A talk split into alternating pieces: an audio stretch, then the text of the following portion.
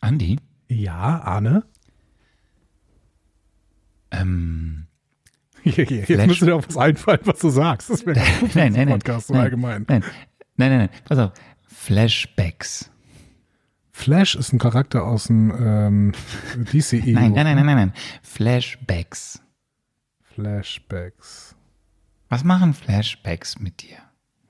Was machen Flashbacks mit dir? Sprechen wir heute über denselben Film? Haben wir denselben Film gesehen?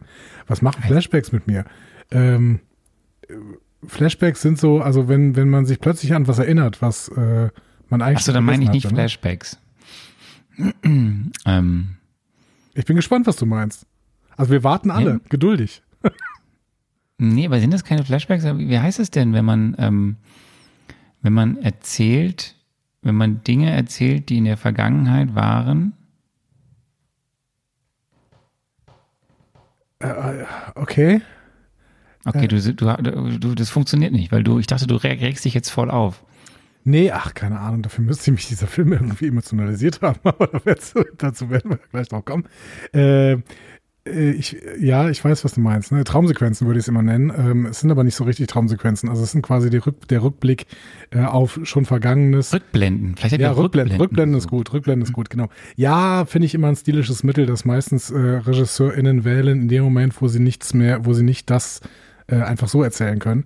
Ähm, wobei das, ja, also du hast den, du hast den Bums ja studiert. Normalerweise sagt man ja immer Show don't tell. Das heißt, am besten äh, muss man wahrscheinlich die gesamte Vergangenheit zeigen, anstatt sie zu erzählen. Ich finde das immer ein ziemlich äh, effes äh, Mittel für äh, Regie und für Storytelling. Aber hey, wer bin ich denn schon, um das irgendwie zu beurteilen? Ah, ich freue mich. Peyton Reed. Ich bin nicht Peyton Reed. Schade eigentlich, denn ich wäre sonst wesentlich reicher, als ich bin. Wobei, ich bin eigentlich ganz zufrieden mit meinem Vermögenszustand. Ähm, darüber können wir zum Beispiel heute reden. Oder wir reden über Ameisen oder wir reden über alle möglichen Star Wars-Wesen. Wir reden über die Kantina.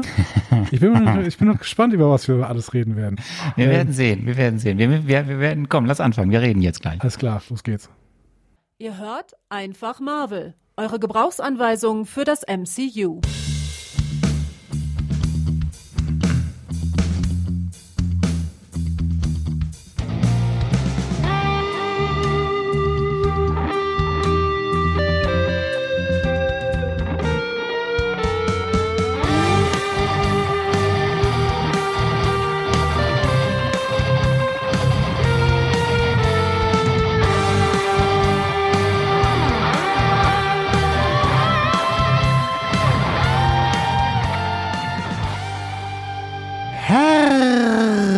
Herzlich willkommen zu Einfach Marvel, eurer Gebrauchsanweisung für das Marvel Cinematic Universe. Ähm, wir sind im Ameisenland und offensichtlich sprechen da alle hoch. Ähm, an der Gebrauchsanweisung heute Arne, wo ist das neue Intro Orgassa? äh, und ich bin ähm, Andreas. Das neue Intro ist noch im kreativen Kopf von Sebastian Klaasmann äh, Dom. Ähm, ich, ich freue mich, endlich mal wieder eine Filmbesprechung. Weißt du, wann wir die letzte Filmbesprechung gemacht haben? Das war äh, Black Panther, Wakanda Forever. Das ist Ja. ein paar Monate mittlerweile her. We- Weißt du noch genau, wann das war? Nee, ja, Warte. Juli, Juni. Der 14.06. Das ist Ja. über zwei Monate her. Wir haben über zwei Monate zwischen dem letzten Film und diesem Film gebraucht. Das, äh, das ist nicht gut. Pause. Das ist nicht gut. Das ist nicht gut. Wir sollten aufhören, wir sollten aufhören, Sommer. Pause. Ja. Nur weil wir ständig in Urlaub fahren. Dazu später mehr. Nein, äh, nein, äh, alles gut. Ähm, Anne, wie geht's dir? Warm. Schön, oder? Also ich mag ja Wärme. Ich bin großer Nee, Fan ich ja nicht. Wärme. Das ist ja, ich, das ist ja dieses Problem. Wir hatten das ja schon ein paar Mal. Ich, ich mag ja dieses Hin und Her nicht. Das mache ich vor allem nicht. Also mein Gott, dann lass es doch warm bleiben und dann lass es doch in wieder normale. Aber dieses jetzt schon wieder irgendwie so tropische Nächte, die nicht unter 20 Grad fallen, da kriege ich Krise. Ja, also ein bisschen problematisch ist natürlich, dass es vorher, also eigentlich nicht problematisch, eigentlich ist das genau richtig, dass es vorher sehr, sehr viel geregnet hat und jetzt warm ist. Das ist eigentlich genau richtig. Genau so sollte das Wetter sein. Damit wir super schwüle Hochfeuchtigkeit. Nein, damit dieser Planet überlebt. haben. Ach so. dafür, für dafür ist das genau richtig. Aber du hast, äh, darauf wollte ich hinaus. Es wird dadurch natürlich sehr, sehr schwül irgendwie. Und ähm, Ja, das ist tatsächlich ein Problem. Also Problem, ich, ich bin immer sehr, sehr nass und unterbrochen. Aber das ist gar nicht so schlimm. Ähm, Es ist aber wirklich unangenehm. Also Ja. wir haben, ich weiß nicht, ob das äh, Hörerinnen und Hörer dieses Problem auch haben. Hier in Marienburg, ja, ähm, ist ja, ist ja am Rande von Köln. Und hier ist es bei Weitem wahrscheinlich noch nicht so schlimm wie in Köln, in der City. Aber nee, auch hier aber auch ist eine in hohe Marienburg, da Luftfeuchtigkeit. ist keine Ahnung, die, die Angestellten, die stöhnen immer so laut und das ist auch schwierig. Und im Bentley, weißt du, diese, diese, äh, die Klimaanlage braucht im Bentley auch immer bis zu drei Minuten, Nein, bis das auf, Auto wirklich kalt ist. Also Wir haben hier, wir haben Marienburg, hier die, einen, die Leute in Marienburg, die haben die größten Probleme überhaupt. Das muss man ja, schon mal wir haben, allgemein wir, sagen. wir haben hier einen, ähm, Butler? einen Wäsche, Wäschekeller. Nein, wir haben hier einen Wäschekeller. So. Und in diesem Wäschekeller, das hat man ja manchmal, dass man einen, einen, einen, einen Raum hat, wo man dann ne, eine Waschmaschine stehen hat und, und was weiß ich. Und wir haben zum Beispiel keinen Trockner. Und da hängen dann in diesem Wäschekeller, hängen dann hängt Wäsche zum Trocknen. ist kein so. Problem auf 60 Quadratmetern. Diese, diese, diese, hörst du jetzt mal auf. Diese Wäsche wird aber nicht trocken. Weil es wegen der Luftfeuchtigkeit einfach nicht trocken wird. Aber kannst du die nicht äh, in den Garten, in die Sonne stellen? Du hast noch ein Stück Garten, hast du uns immer erzählt. Ja, aber das finde ich faszinierend. Also du kannst nasses Zeug da aufhängen und es wird nicht trocken. Ich finde das so hoch ist die Luftfeuchtigkeit. Das ist doch nicht normal. Ähm, doch, also normal ist das, aber es ist ähm, vielleicht, äh, ich gebe dir recht, das ist nicht immer ganz schön, weil man dann so klebt immer an den Klamotten. Das ist, das ist richtig. Aber jetzt reden, stinken auch irgendwann. jetzt reden wir schon viel zu lange über das Wetter. Woran liegt das? Wollen wir nicht über diesen Film reden? Nee, können wir noch mal kurz drüber reden? Andi, wie machen wir es eigentlich mit den Folgennummern? Das ist mir aufgefallen. Ja. So, wir hatten ja letzte Folge, hatten wir quasi die hundertste Folge. Das haben wir überhaupt nicht gefeiert. Nee. Wir hatten, wir hatten wirklich die hundertste Folge letzte Wir müssen das auch nicht feiern. Das ist ja, das ist ja nicht, das müssen wir nicht feiern. Also 100 Doch, Folgen. Mit dem Start der Phase 5 hatten wir die hundertste Folge. Egal wie lang oder kurz unsere Folgen waren. 100 Meistens Folgen, waren sie länger. 100 Folgen muss man nicht feiern. Das machen, das machen Podcasts, die nicht glauben, dass sie 200 Folgen hinkriegen. Die feiern irgendwie 100 Folgen. Wir haben es einfach vergessen, möchte Andi sagen. So, ja, ich ich habe das, das- wirklich nicht vergessen. Also ich habe das schon, ich habe das schon bedacht, aber ähm, ja, So, und jetzt hast du wieder angefangen mit deiner kruden 40-Punkt-Nummerierung. Nomenklatur möchte ich an dieser Stelle sagen. Ja, ich habe, genau, weil ich immer noch finde, jetzt haben wir hier ne, Folge äh, 41, was daran liegt, dass das das 41. Projekt ist, was wir besprechen. Und ich finde, Das das, stimmt nicht. Das stimmt wohl. Nein, ein- das stimmt nicht, weil wir Guardians of the Galaxy äh, Christmas Special noch nicht besprochen haben. Das ist das 41. Projekt, was wir besprechen. Ja, du Hab hast ich doch gesagt. jetzt. Ja, aber das ist ja, aber das ist also Nur weil du plötzlich ich würde die Chronologie einhältst und plötzlich irgendwas anderes besprichst, als, äh, als das äh, Guardians of the Galaxy Holiday Special, das ich ja schon die ganze Zeit besprechen wollte. Ne? Ich habe ja allen immer gesagt, boah, lass uns das unbedingt besprechen. Ne, Weißt du? Und jetzt, jetzt bin ich plötzlich schuld. Nee, nee, also diese Nomenklatur muss so bleiben. Ne? Warum können wir denn nicht beides machen? Warum können wir nicht die Nomenklatur lassen plus die Folgenzahl dahin schreiben? das macht ja Spotify zum Beispiel für uns. Das machen die schon automatisch. Wieso können wir das nicht auch machen? Können wir bitte, ich möchte gerne eine Umfrage starten. Ja, Für unsere- hallo, ist das hier eine Demokratie oder was? Nein. Ja, ich möchte jetzt hier basisdemokratisch wissen, was will ihr lieber haben? Würdet ihr gerne weiter diese Nomenklatur haben? So, ne, mit der, mit der Nummernzahl der Projekte und den Zwischenfolgen, die Punktfolgen sind. Punkt 5, Punkt 3, Punkt 7, je nachdem, wie lang krank wir Zwischenfolgen sind. Oder wollt ihr Folgennummern haben, also wie viele Folgen wir schon gemacht haben, oder wollt ihr eine Kombination aus beiden haben? Oder- oder wollt ihr etwas ganz anderes? Oder D, ist es euch völlig egal und das spielt nämlich auf die Wir ändern gar nichts Karte ein. Nee, das wäre jetzt E. D war möchte was völlig ganz anderes haben. E ist Ganz es euch anders. völlig Sollen wir, so, egal. genau, sollen wir es, sollen wir es irgendwie mit kyrillischen Schriften? Ich erwarte, ich erwarte ganz viele Rückmeldungen dazu, bitte. Ja, ich glaube auch, weil vor allen Dingen, das ist ein extrem spannendes Thema und es ist quasi sowas wie, wie Clickbait, was wir hier gerade machen. Also jeder hat da jetzt Bock, sich zu beteiligen. Schreibt mal A, B, C, D oder E in, in den Chat. Ich weiß nicht, wir haben keinen Chat, aber schreibt das einfach mal in die Kommentare. Ähm, So. Ja, und sonst, Arne? Jetzt ist, jetzt habe ich alles gedroppt, was ich droppen wollte. Hervorragend. Dann würde ich sagen, kommen wir mal zu unserer, zu unserer ersten Rubrik und äh, die geht so.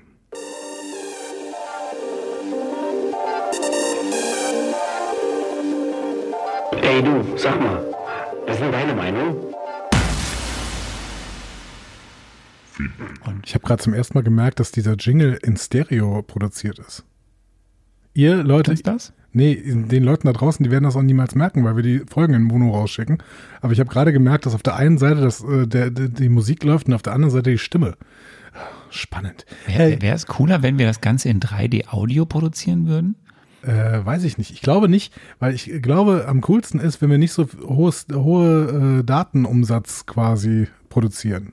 Weil wir machen auch eigentlich nur Stimme. Das kann man durchaus per Mono rausgeben. So, äh, Techno-Gelaber auf 10. Ähm, ich möchte gerne auf das Feedback eingehen. Und ähm, erstmal möchte ich sagen, ihr wart so ein bisschen unentschieden. Manchmal hat der, An hat der Arne ein bisschen mehr Punkte bekommen bei der Spekulation und manchmal ich. Gefühlt habe ich mehr Punkte bekommen. Ja, in deinem Kopf ist das gefühlt immer so. Das stimmt aber ehrlich, ehrlicherweise nicht. Also wenn wir, zum Beispiel, immer so, ich habe zum ersten Mal mitspekuliert. wenn wir jetzt mal gucken hier, der, der Deadcheck AK David, der sagt, ich krieg fünf Ameisen und du kriegst drei. So. Ja, fand, Äh, ich, äh, fand ich schon mal nicht gut. So. Jackie Creed sagt, wir kriegen beide vier. So. Ähm, bei Dundee äh, kriegst du fünf Ameisen und ich krieg vier Hummeln. So. Bei Ivy Kiwi kriegst du vier Ameisen und ich krieg vier Hummeln. So. Ähm, bei Jörn kriegen wir beide vier und zusammen sind das sechs. Das fand ich sehr lustig. Mathematisch auch nicht so richtig klar, ehrlich gesagt, was da passiert. Ich musste sehr lachen, als ich das gelesen habe. So, Spinnenfaden, da kriegst du fünf Ameisen und ich vier. So. Ähm, Max Snyder gibt uns nur drei. Aber Max Snyder, Max Snyder hat auch einen schlechten Tag gehabt, als er hier geschrieben hat. Mein Gott. Nur weil wir nicht Agents of Shield und Modoc besprechen. Also meine Güte. Max Snyder, liebe Grüße.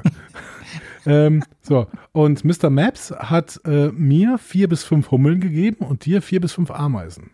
Das finde ich schön. Zusammen zehn. Zehn, genau, zusammen zehn. So, äh, also vielen Dank dafür. Vielen Dank auch für viele Bemerkungen. Und ich möchte nochmal Van der Fietz ähm, äh, würdigen, der einige Vorschläge für Andi und Arne spekulieren, also für unsere neue Rubrik Das gemacht auch hat. da musste ich sehr lachen. Ja, also Andi und Arne spekulieren wäre natürlich irgendwie sehr generisch, aber es wäre auch ein Vorschlag. Dann hat er The Good, The Bad and The Speculation. Zwei glorreiche Spelunken. Spelunken finde ich eigentlich gar nicht so schlecht. Hat, also Spekulationen. Naja, ähm, zwei Himmelhunde auf dem Weg zur Spekulation. Also ich glaube, Van der Fietz ist auf jeden Fall Bud Spencer und Terence Hill Fan. Ne? So, das muss man schon mal sagen. Butch Jetzt haben wir- Supposion jetzt haben- and ja. the Speculation Kit. Müssen wir uns nur noch überlegen, wer Butch Supposion äh, ist. Ne? Suppose? Supposition. Supposition. Was ist denn Supposition? Das ist sehr, das ist jetzt eine sehr schwere. Ich könnte das auf jeden Fall nicht jedes Mal aussprechen. Ja, das ist, das ist eine Frage der Übung. Was ist denn Supposition? Voraussetzung, Annahme. Okay, cool. Ähm, ja, können man auch machen. The Lord of the Multiverse, The Two Speculations. Two Speculations outside Ebbing, Missouri. ähm, die fabelhafte Welt der Spekulation. Äh, Speculation Impossible. You only speculate twice. Raiders for the Lost Speculation. Oder, und das habe ich jetzt überhaupt nicht mehr verstanden, kannst du mir das erklären? Van der Fiet schreibt auch noch, oder Sehnsucht verrostet, 17 Morgengrauen, Schmelzofen 9, gütig, Heimkehr 1, Güterwaggon, Spekulation. Tja, jetzt kommst du. Nein. Also, hast du auch nicht verstanden. Gut. Sind das vielleicht alles, ähm, ähm, wie nennt man das? Akronyme? Also, nee, nee, wie nennt man das denn, wenn äh, aus den Buchstaben des Wortes was anderes zusammengesetzt wird? Aber es passt auch nicht. Ähm, Kann ich glaube, du musst das nochmal erklären. Wir verstehen das nämlich alle nicht. So. Zwei Spekulatius, spekulieren, spektakulär. Das fand Thomas. ich, da musste ich am meisten lachen. What's the story? Speculation glory. Whatever people say, I speculate, that's why, what I'm not. Also hier wirklich einige, ähm, einige Vorschläge. Pure Vernunft darf nicht spekulieren. Gefällt mir auch immer noch gut. So. Ähm, ja. Brichst du mir das Herz, spekuliere ich dir die Filme. Äh, wie auch immer, wir werden, wir werden auf jeden Fall noch, vielleicht nehmen wir alle mal. So, ihr müsst uns einfach ein paar äh, Jingles dazu produzieren und wir werden dann immer einen anderen Jingle dafür benutzen. Ne? Und irgendwann machen wir eine Folge, wo wir nur Jingles abspielen. Ihr könnt euch auch einfach dann, wenn ihr Jingles produziert, könnt ihr euch einfach auch aussuchen, wie ihr diese Ru- Rubrik nennt. Das ist alles kein Problem. Wir spielen alles. Also, außer es ist nicht äh, jugendfrei oder verfassungsfreundlich. So, ähm, ja, genau. Also vielen Dank auf jeden Fall dafür. Und ansonsten ähm, gab es noch ein bisschen Rückmeldung zur fünften Staffel. Simpsons wohl, wohl ganz gut. Max Snyder sagt, nee, äh, ist völlig klar, es kann eigentlich nur Breaking Bad oder ähm, Better Call Saul sein. Die besten fünften Staffeln. Ähm, ja, aber ansonsten scheint euch das zu gefallen, wenn wir beide spekulieren. Es scheint euch auch zu gefallen, wenn wir diese ähm, äh, gegenseitigen Fragen nehmen. Die erste und zweite Frage. Mit den 30 Sekunden seid ihr so ein bisschen äh, hin und her gerissen. Da werden wir uns aber noch überlegen, wie wir es machen. Ich kann schon mal sagen, dass beim Zusammenschneiden das jetzt ganz praktisch war mit diesen 30 Sekunden. Das, äh, Ja, das, ja, in der Kürze liegt die Würze. Richtig, richtig. Die Wür und die Würze macht's aus. Ja, das war's. Aber vielen Dank auf jeden Fall für die, äh, für das zahlreiche Feedback einmal mehr. Und äh, ich bin noch mehr gespannt, was ihr denn heute nach dieser Folge so sagen werdet. So, Arne. Ähm, ich weiß, was kommt, Hau- deswegen hau kann raus. ich jetzt einfach Hau raushauen ohne Ende. So, los geht's.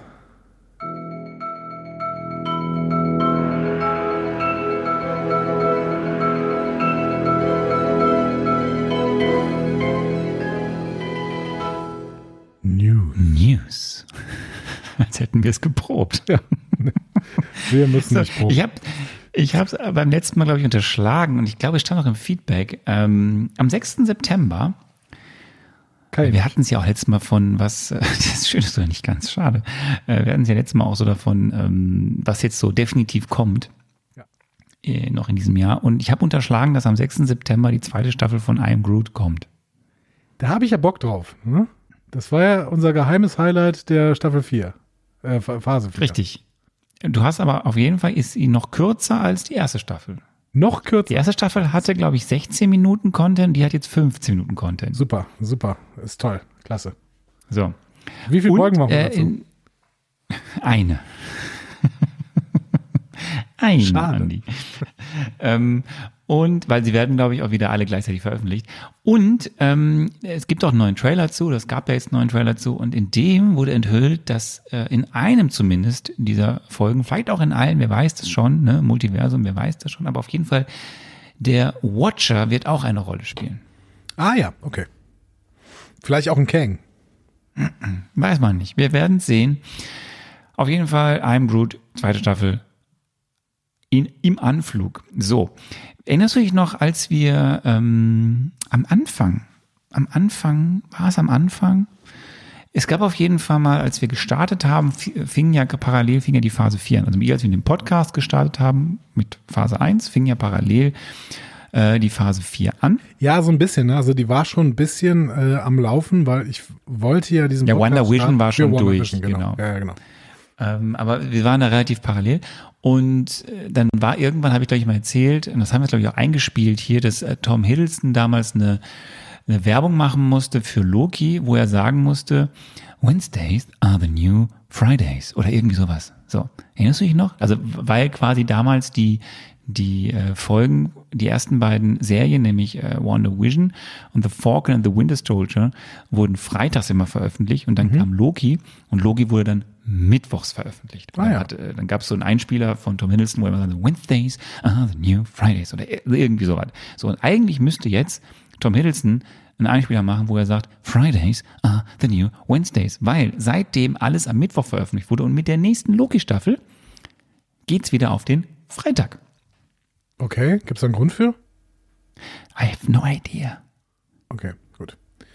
Aber auf jeden Fall am 6. Oktober, einen Freitag, werden dann wieder Folgen freitags veröffentlicht. In diesem Fall die von Loki Staffel 2. Dachte, Das ist eine News einfach. Die ja, ist einfach so im Raum stehen. Tolle News, aber ich, ich, ich dachte, die hätten alle so, ähm, so Erscheinungstage, auf die sie sich festgelegt hätten, dass Disney jetzt auf Mittwoch ist und Paramount Plus ist auf Sonntag. Es gibt, HBO ist es auch gibt Sonntag. ne? wohl, auch Quatsch, also es ja. gibt tatsächlich gibt es so Artikel, ich habe das mal geguckt dann im, im Netz, die irgendwie spekulieren, dass, und da finde ich ein bisschen, also es ist das unter anderem, also die, die schreiben zum Glück auch immer unter anderem, weil es könnte ja auch andere Gründe geben, warum das teilweise das Interesse von Nutzerinnen und Nutzern nachlässt.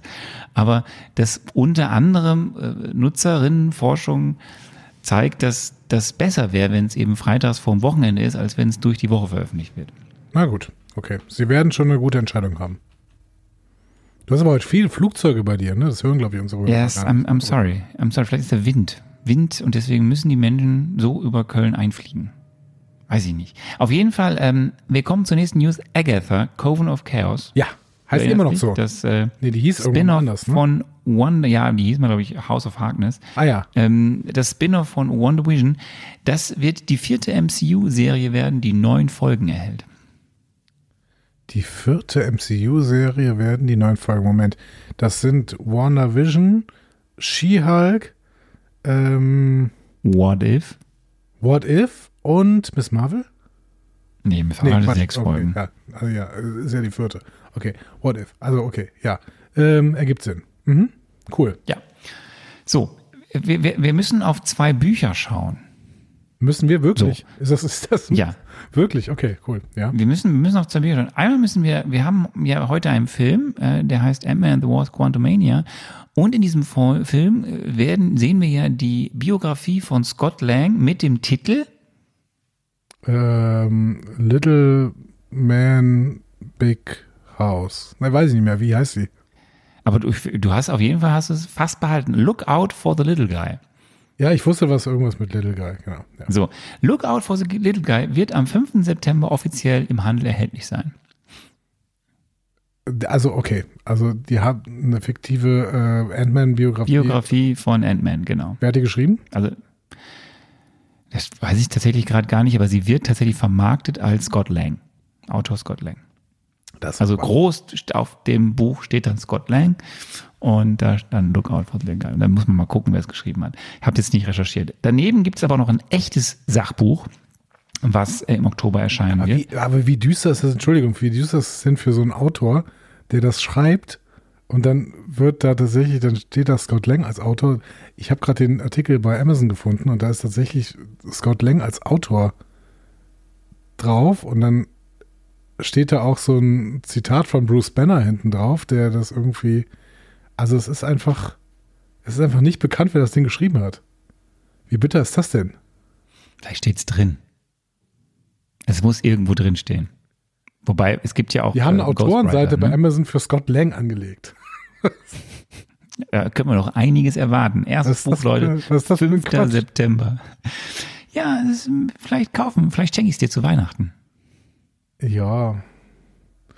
Lass erstmal abwarten, wie wir diesen Film denn bewerten. Gut, wir haben hier noch ein zweites Buch. Ja. Ähm, das kommt im Oktober, ein Sachbuch, ein echtes Sachbuch. Mhm. Ähm, MCU The Reign of Marvel Studios. Okay. Zwei äh, sehr anerkannte Filmjournalisten oder auf jeden Fall Filmexperten. Ich glaube, eine, eine, eine Journalistin und ein Podcaster haben zusammen ein wohl sehr detailliertes Buch über eben alles rund um Marvel Studios und das MCU geschrieben und eben ähm, was da alles dazugehört, wie sie so groß geworden sind, wahrscheinlich auch über die aktuellen Probleme. Darauf freue ich mich auf jeden Fall sehr, weil das werde ich mir auf jeden Fall zulegen und vielleicht werden wir auch daraus dann den ein oder anderen Schwank hier bei uns im Podcast. Vielleicht kriegen wir die beiden auch als äh, Gäste, vielleicht können wir mit denen ein Interview führen. Wie heißt denn der Podcaster? Ich müsste jetzt auch, du bist doch gerade bei Amazon, guck The doch mal, steht auch schon, die Seite ist auch schon. Marvel Studio. Studios. Joanna Robinson. Ähm, Dave Gonzalez. Nie gehört, beide. Naja. Gut. Gut. Aber vielleicht kriegen wir sie ja. Mal gucken. ähm, Aber du weißt, dass die Englisch sprechen, ne? Also das ist vielleicht, vielleicht nicht so praktisch, ne? Ja, gut, äh, das kriegen wir hin. So. Okay. Du bist ja, wir haben ja schon, auch das ist schon zwar lange her, dass du Simultanübersetzer warst bei uns im Podcast, aber ähm, kannst du ja, haben wir ja schon gemerkt. Uh, yes, I can. Translate it simultaneously. So, wir gehen weiter zu Taika We Waititi, go deinem uh, Lieblings. further to uh, Taika Waititi. My lovely actor. Es gibt Überlegungen zu Tor 5. There are Ähm, some. Uh, Jetzt ist okay, jetzt okay. reicht's auch. Ähm, aber auch äh, von ihm selbst, von Herrn Waititi, dezente Selbstkritik. Ähm, er sagte so zu seinem Film, ja, zu, also wir reden von Tor 4, Love and Thunder, ja, es war ein wenig zu lustig und zu albern. Und wir sind gerade so ein bisschen in den ersten Gesprächen für Tor 5, ne? Und Chris Hemsworth hat ja auch schon was in die Richtung gesagt.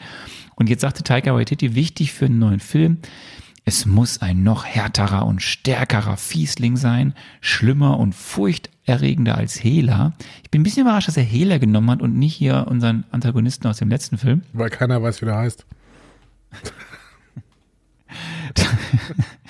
Gore, the God Butcher. Stimmt. Ja. Ähm, damit sich Thor, und das sagt er, also damit sich Thor weiterentwickeln kann, ähm, damit er sich an seine Grenzen stößt ne, und sich als Charakter weiterentwickelt, muss es halt ein noch stärkerer, härterer Fiesling sein. Ja. So, also wenn es einen Tor 5 gibt, gibt es vielleicht ein bisschen wieder weniger Albernheit und mehr Drama. Ja, das glaube ich nicht. Das hat er ja nicht gesagt. Er hat ja gesagt, er möchte einen härteren Fiesling. Er hat nicht gesagt, er möchte weniger Albernheit.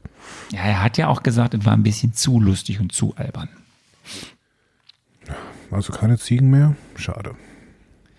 Die Ziegen. So, wir gehen weiter. Wir haben immer noch den Streik. Ähm, ne? Wir haben immer noch den Streik in Hollywood. Äh, Ja, langsam wird es ein Problem. Also kann ich mir vorstellen. Für alle Beteiligten.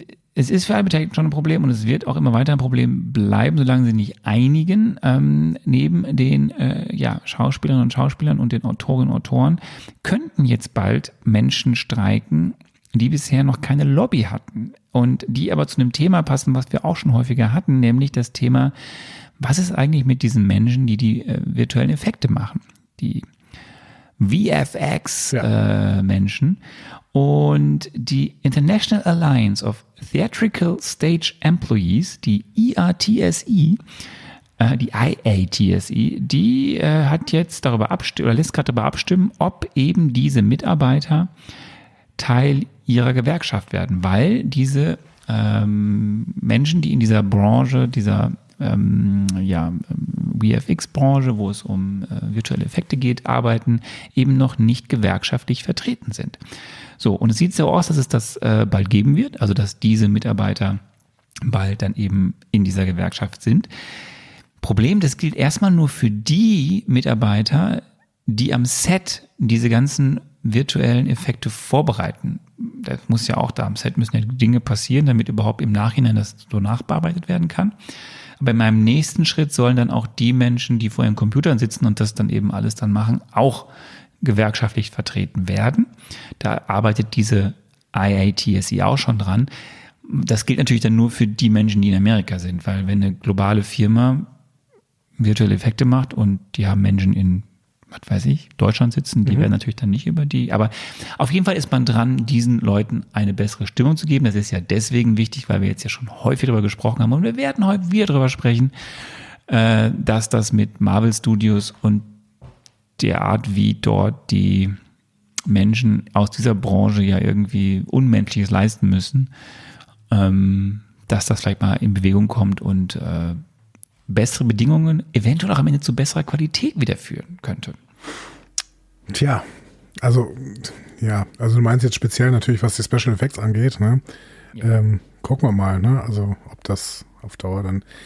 Also, es gab ja so Gerüchte, beziehungsweise so Rückmeldungen, nachdem viele Leute Avatar 2 gesehen haben, ne, dass Marvel eigentlich nicht mehr so weitermachen könnte, weil Avat- Avatar 2 wohl ziemlich vorgelegt hat, was die Special Effects angeht. Ne? Ähm, keine Ahnung. Also ich kann das nicht beurteilen, weil ich diese Avatar-Filme, also ich werde mir bestimmt keinen Avatar-Film mehr angucken. Äh, aber ähm, die sollen ja wirklich von den Special Effects mal ein neues Level sein. Ähm, und dann quasi so eine Werks Werkstattschau, also mehr, mehr kann man ja auch nicht erwarten von einem Film, der keine Handlung hat. Dann irgendwie, ähm, weiß ich nicht, ob dann, ob Marvel sich daran messen lassen muss. Ich fände ja einfach, wenn die wieder bessere Geschichten erzählen würden, dann wären das, äh, wären die Special Effects ja nicht ganz so wichtig, oder? Oder habe ich das, äh, ja, sehe ich das als einzelne, einziger so? Wir können das ja später nochmal, wir werden bestimmt auf dieses Thema später kommen. Ja, bestimmt. Ja. Ja, aber ja, lass uns die letzte News machen. Die hat nochmal jetzt mal was nicht mit Marvel zu tun, sondern mit DC, denn bei Marvel läuft's ja nicht so rund, aber bei DC läuft's noch schlechter. So. Das ist in meinem Herzen dann wenigstens ein bisschen Erquickung noch, weil Das ist teilweise richtig schlimm, ne? Irgendwie, also die floppen total, diese Filme, ne? Ja, also wir müssen über Blue Beetle reden und es tut mir am Ende auch leid, weil ich glaube, das ist auch am Ende gar kein so schlechter Film, dieser Blue Beetle. Ähm, Habe ich überhaupt äh, das nichts ist ein neuer. Ja, das, ich habe das auch, ich habe die, ich habe die Trailer gesehen, ich kannte den Cast nicht, ich habe die Prämisse auch so gedacht, so als ich das schon im Trailer gesehen habe, so das, das wird nicht funktionieren. Es ist jetzt genau so gekommen. Blue Beetle, ne, es geht um einen Beetle am Ende, der sich in also ne, sowas verwandelt und ähm, so ein bisschen Anlehnung, so wenn man das so sieht, ich glaube, ich habe es auch mal gelesen, so ein bisschen also an Iron Man. Ähm, auf jeden Fall hat dieser ähm, Film einen Negativrekord eingestellt oder aufgestellt. Ähm, er hat jetzt das gut. allerschlechteste, das allerschlechteste Start Eröffnungswochenende für einen DC-Blockbuster hingelegt. Er hat quasi am ersten Wochenende nur 25,4 Millionen ähm, US-Dollar in den USA eingenommen. Der bis dato schlechteste war auch aus diesem Jahr, das war Shazam äh, 2, der hatte 30,5 Millionen US-Dollar eingespielt. Und der ja hochgelobte, von der Kritik ja hochgelobte The Flash, der jetzt ja auch ein Sommerblockbuster war, ist ja auch so abgeschmiert und hatte auch am Startwochenende nur 55 Millionen US-Dollar und hatte ja auch im Endergebnis nicht mal die Einnahmen reingespielt oder zumindest auch mit, mit, mit, ne, mit Marketingbudget nicht mal die Einnahmen reingespielt. Also es läuft gar nicht. Und wenn ich mir vorstelle, dass jetzt noch ein DC Film kommt, der offiziell noch unter diesem DCEU-Label läuft, weil erst danach, im nächsten Jahr, fängt dann dieses neue Zeitalter unter James Gunn an. So. Ähm, und jetzt kommt, wie gesagt, noch ähm, Aquaman 2. Ich weiß gar nicht, ob noch einer kommt. Und jetzt kommt auf jeden Fall noch Aquaman 2. Und die Leute wissen ja schon, okay, alles, was ich jetzt schaue, nächstes Jahr wird's eh neu. Also ich kann mir nicht vorstellen, dass Aquaman 2 jetzt viel besser abschneiden wird, wenn man eh weiß als Zuschauerin oder Zuschauer, pff, ja, ist ja egal, weil es wird ab nächsten Jahr keine Rolle mehr spielen. Ja, aber ich muss natürlich auch dazu sagen, es ist nicht der am schlechtesten gestartete ähm, Film des äh, DCEU. Beziehungsweise eigentlich ist es vielleicht schon, ne, wie du gerade vorgestellt hast. Aber wir müssen ja immer noch berücksichtigen, dass die Batgirl es gar nicht rausgegeben haben. Ne? Also, dass die Batgirl Batgirl, abgedreht aber der- haben der- und der irgendwo liegt und niemand ihn sehen kann. Nie. Aber, aber der liegt, glaube ich, ja im, der sollte ja bei HBO laufen, bei HBO Plus. Max, ja, genau. Ja, Oder Max. so, sollte er, aber es ist auch DC äh, EU, ne? Also DC Extended Universe, ne? Ähm, das ist, das ist immer noch die, finde ich, eine der krassesten Geschichten überhaupt. Die drehen einen Film fertig mit Michael Keaton und Brandon Fraser, J.K. Simmons, also die ganze, also richtig gute Leute dabei, ne? Leslie Grace als Hauptdarstellerin und dann packen die den einfach weg.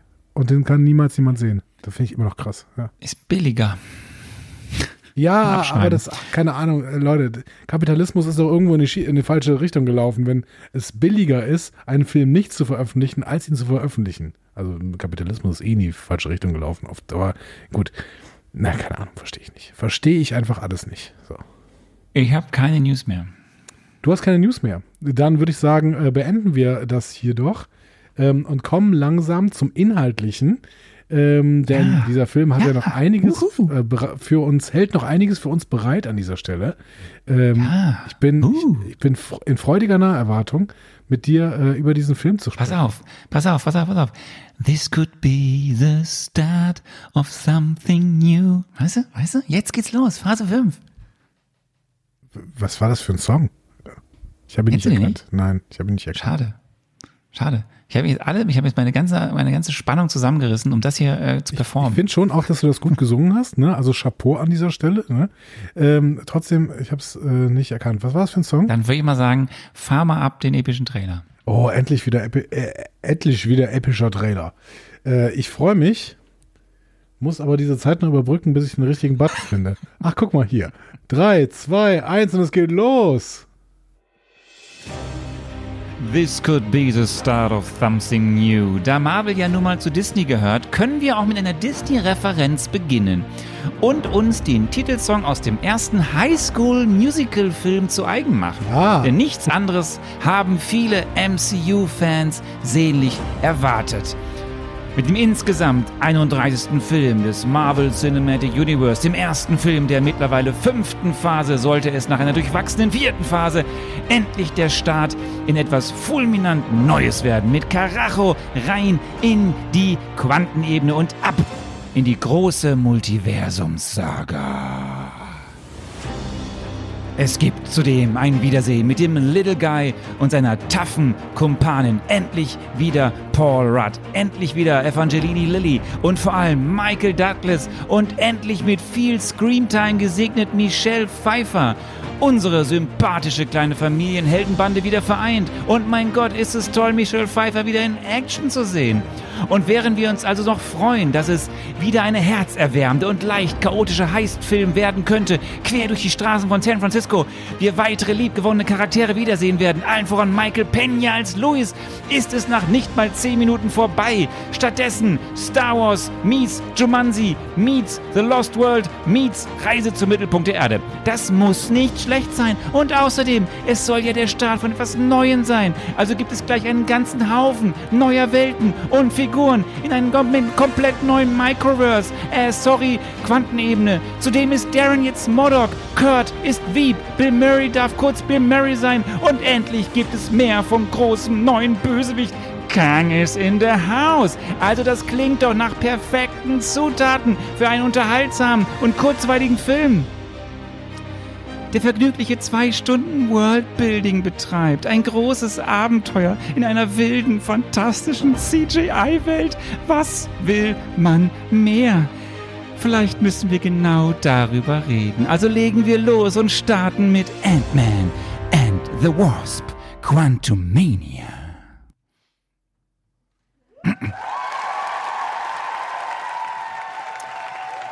Respekt, Respekt, Respekt.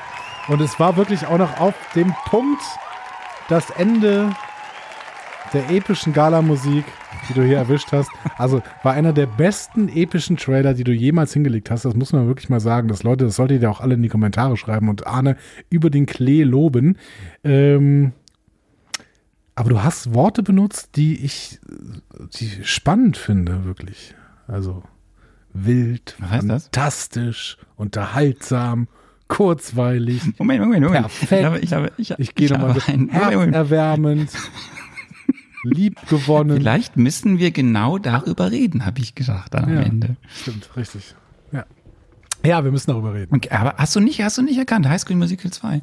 Nee, ich, äh, ich, äh, ich habe keinen High School Musical Film gesehen. Finde ich, also vielleicht würden sie mir sogar gefallen, weil ich, ich kenne aus diesem ersten Film, kenne ich hier We Are All in This Together, kenne ich. We all in this all together. In this together. Ja, das kenne ich, kenne ich, genau.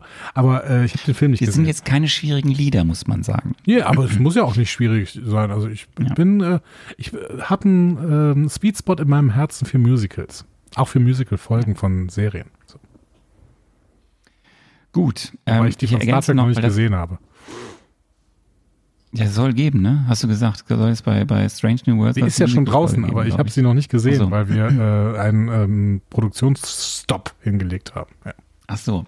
Ähm, noch eine Ergänzung, Chronistenpflicht. Dieser Film wurde veröffentlicht am 17. Februar in den USA und am 15. Februar 2023 in Deutschland. Jetzt können wir einsteigen mit der kurzen Produktionsgeschichte. Und es ist wirklich eine kurze Produktionsgeschichte von Ant-Man and the Wasp, Quantumania. Möchtest du sie hören, lieber Andi? Äh, du, ja, klar. Hau raus. so, es war relativ früh klar, das sage ich glaube ich immer, dass es einen dritten Film geben soll, also in diesem Fall einen dritten Film mhm. von Ant-Man. Äh, die Verhandlungen dazu starteten Anfang 2019. Spruchweif war dann schon alles Ende 2019. War noch schon klar, ne? die Hauptstars sind wieder am Start. Auch der Peyton Reed führt wieder Regie.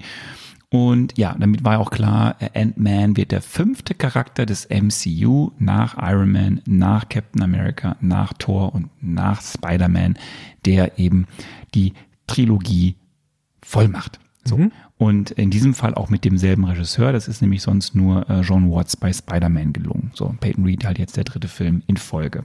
Ja, und jetzt ähm, wird aber natürlich nicht lange auf diesem fünfte, der fünfte Charakter bleiben, weil sofort fünf weitere Charaktere kommen äh, im nächsten Film, die auch den dritten Ja gut, Film wir haben dann auch Guardians, so Volume 3, das stimmt. So, ähm, früh im Prozess war auch schon klar, ähm, dieser Film soll eben diese Quantenebene erforschen die ja in den Comics, ich habe es letztes Mal schon gesagt, äh, Miroverse heißt ähm, oder Microverse, weiß ich gar nicht mehr, aber auf jeden Fall durfte das aus lizenzrechtlichen Gründen nicht benutzt werden, also musste man Quantum Realm immer nutzen. Und äh, wir haben ja über dieses ganze Quantending und was davon eigentlich realistisch ist und nicht realistisch ist, haben wir ja schon mal so ein bisschen in Endgame, glaube ich, besprochen. Auf jeden Fall hatten wir mal so einen kleinen äh, physikalischen Exkurs in diese Thematik, wie sinnvoll oder nicht sinnvoll alles ist, wenn es um Quanten geht. ähm, was eben auch klar war schon früh ist, dieser Film, das wollten alle Beteiligten, sollte wesentlich größer und bombastischer sein als die beiden vorherigen Filme. Ich lasse das mal so im Raum stehen. Ja, du lässt das mal so im Raum stehen. Also ich meine, es ist erstmal ist es natürlich an sich schon ein Witz, ne? Weil ähm, Quantensprung ist allgemein so ein Januswort, ne? Weißt du das? Januswörter sind Wörter, die äh, sowohl äh, eine Bedeutung als auch das genaue Gegenteil bedeuten. So, ja, ne? genau. Mhm. Ja. Ja. und Quantensprung ne, heißt ja, äh, da sagt man ja quasi, das ist was unglaublich Großes und dabei ist das ungefähr das Kleinste, was es gibt. So, ne? ähm, genau. Und ähm, deswegen, der Film soll die Quantenebene erforschen und soll größer und bombastischer sein als alles, was zuvor gesehen ist. Das ist irgendwie schon mal ein bisschen absurd. Äh, Die unabhängig vor, davon. vorherigen beiden Filme. Ja, genau. Die beiden Ant-Man-Filme. Ja, ja. Aber ich meine, das ist ja alles extrem klein. Ne? Also wir sind ja da eigentlich in einem Microverse, auch wenn wir es aus lizenzrechtlichen Gründen nicht so nennen dürfen. Und ähm, warum wollen sie denn immer alles größer und bombastischer machen, wenn das Publikum doch sagt, dass, das, dass sie damit aufhören sollen? äh, so, ja, verstehe ich nicht. Gut, okay. Tja, war ja 2019 noch. So, ganz wichtig, dieser Film wollte und sollte einen Schwerpunkt auf Worldbuilding, eben dieser Ja. Quantenebene legen. Ähm, und dann war noch äh, interessant, ge- geplant war ein Drehstart Anfang 2021, geplant war eine Veröffentlichung in 2022 und auch hier natürlich kam dann wieder Corona dazwischen. So, wir sind ja immer noch in der Phase, wo wir Projekte, Produkte sehen, die eben irgendwie durch Corona beeinträchtigt wurden. Dazu später mehr. So, ähm, ich habe schon gesagt, Peyton Reed ist am Start. Wer nicht mehr am Start ist im Sinne von, wer am, am Buch mitgeschrieben hat, ist Paul Rudd. Hat er ja noch ähm, am ersten, wir haben am ersten Edgar Wright die Schwierigkeiten so, aber da hat Paul Rudd ja auch mitgeschrieben. Am Paul Rudd oder Scott Lang? Auch mit, nee, Paul Rudd. So, am dritten Film jetzt hier, in diesem Film hat Paul Rudd nicht mitgeschrieben. Mhm. Das ist schon mal ganz wichtig. So, wer äh, alleiniger Autor geführt wird oder Autor ist, ist Jeff Loveness. So, der ist Über den engagiert hast du worden. schon mal geredet. Über den hast du schon mal geredet. Ich glaube, der macht, weil, weil der den Avengers-Film macht. Den nächsten oder so. Ne? Er macht Avengers The Kang Dynasty. Kennst du denn Jeff Loveness? Ich glaube, ich bin dem schon mal begegnet, weil der, glaube ich, im Umfeld von Mike McMahon äh, und, und äh, Dan, ähm, Dan Harmon und sowas schon mal gearbeitet hat. Ähm, also, das keine Ahnung, Rick and Morty wahrscheinlich, würde ich tippen. Richtig. Er hat auch für eine Rick and Morty Folge einen Emmy gewonnen. Ja, also ich, ich habe in dem Umfeld Dan Harmon und Mike McMahon habe ich schon mal den Namen Jeff Loveness gehört, aber mehr weiß ich tatsächlich nicht. Ja. Jeff Loveness ist aber tatsächlich ein eigentlich recht ungeschriebenes Blatt. So, er hat, ähm, es ist, das ist jetzt relativ, er ist, was im Comedy-Bereich angeht, eine Bank. Der hat äh, mehrere Jahre war er wichtiger Comedy-Autor bei Jimmy Kimmel Live. Hat auch teilweise dann, war der dann so, dass er auch äh, Autor vor der Kamera war, wo er dann irgendwelche Rollen übernommen hat oder so. Ähm, also eine Late Night in Amerika, Jimmy Kimmel. Ähm, und hat dann ähm, das Buch für drei Primetime Emmy-Shows geschrieben und eben unter anderem auch dann äh, eine Zeit lang für Rick and Morty als äh, Autor und äh, Producer gearbeitet und hat eben in dieser Zeit auch einen Emmy gewonnen. Und das war sein Oeuvre. Er hat noch ein paar andere Sachen gemacht, aber das war sein Hauptoeuvre. Und dann hat er sein Filmdebüt mit diesem Film gegeben. Ah ja, okay. Mhm. Also er hat vorher keine Filme gemacht. Das ist der erste Film, den er als Drehbuchautor geschrieben hat. Andi, ist das ein Wagnis? Ja, Ohne mal jetzt irgendwas zu spoilern. Nee, natürlich ist das ein Wagnis, aber ich finde, also irgendwann muss es halt auch mal passieren. Ähm, ja, es ist ein Wagnis von, von Disney, aber ich bin ja großer Fan erstmal von Wagnissen, weil da kann ja auch, können ja auch Diamanten daraus entstehen. Ne? Man sollte ja auch jungen, ähm, aufstrebenden AutorInnen durchaus auch mal ein bisschen Verantwortung äh, geben und wenn es dann halt so ein, so ein Disney-Film ist. Ja. Es gibt von ähm, Jack Loveness ein O-Ton aus dem Jahr 2021, aus dem Jahr, aus dem Herbst 2021. Da hat er schon erste Skriptsachen geschrieben, etc. pp. Und dann hat dann da war dann irgendwann das erste Skript richtig fertig. Und dann hat er gesagt, Marvel hat die Corona-Pause genutzt, um verschiedene Ideen komplett neu zu justieren. Und hat ihnen wohl mitgegeben, do something new and weird with the film. Ich denke gerade, es ist natürlich auch jemanden von Rick und Morty für einen Multiversumsfilm äh, zu holen, ist vielleicht auch gar nicht so eine blöde Idee, ne? Weil, soweit ich was weiß, ich bin ja, ich habe ja Rick und Morty nicht gesehen, ähm, soweit ich das weiß, geht es aber da ja auch ums Multiversum, ne? Ich, hab, ich kenne es ja nicht. Ich meine, ich, meine Rick and Morty ich ist die ersten Folgen mal gesehen, das hat mich so genervt. Und dann habe ich das Ich glaube, ich glaube, Rick and Morty ist richtig gut, aber ich bin, habe bis jetzt noch nicht so richtig reingefunden. Aber ich glaube, es ist richtig, richtig gut.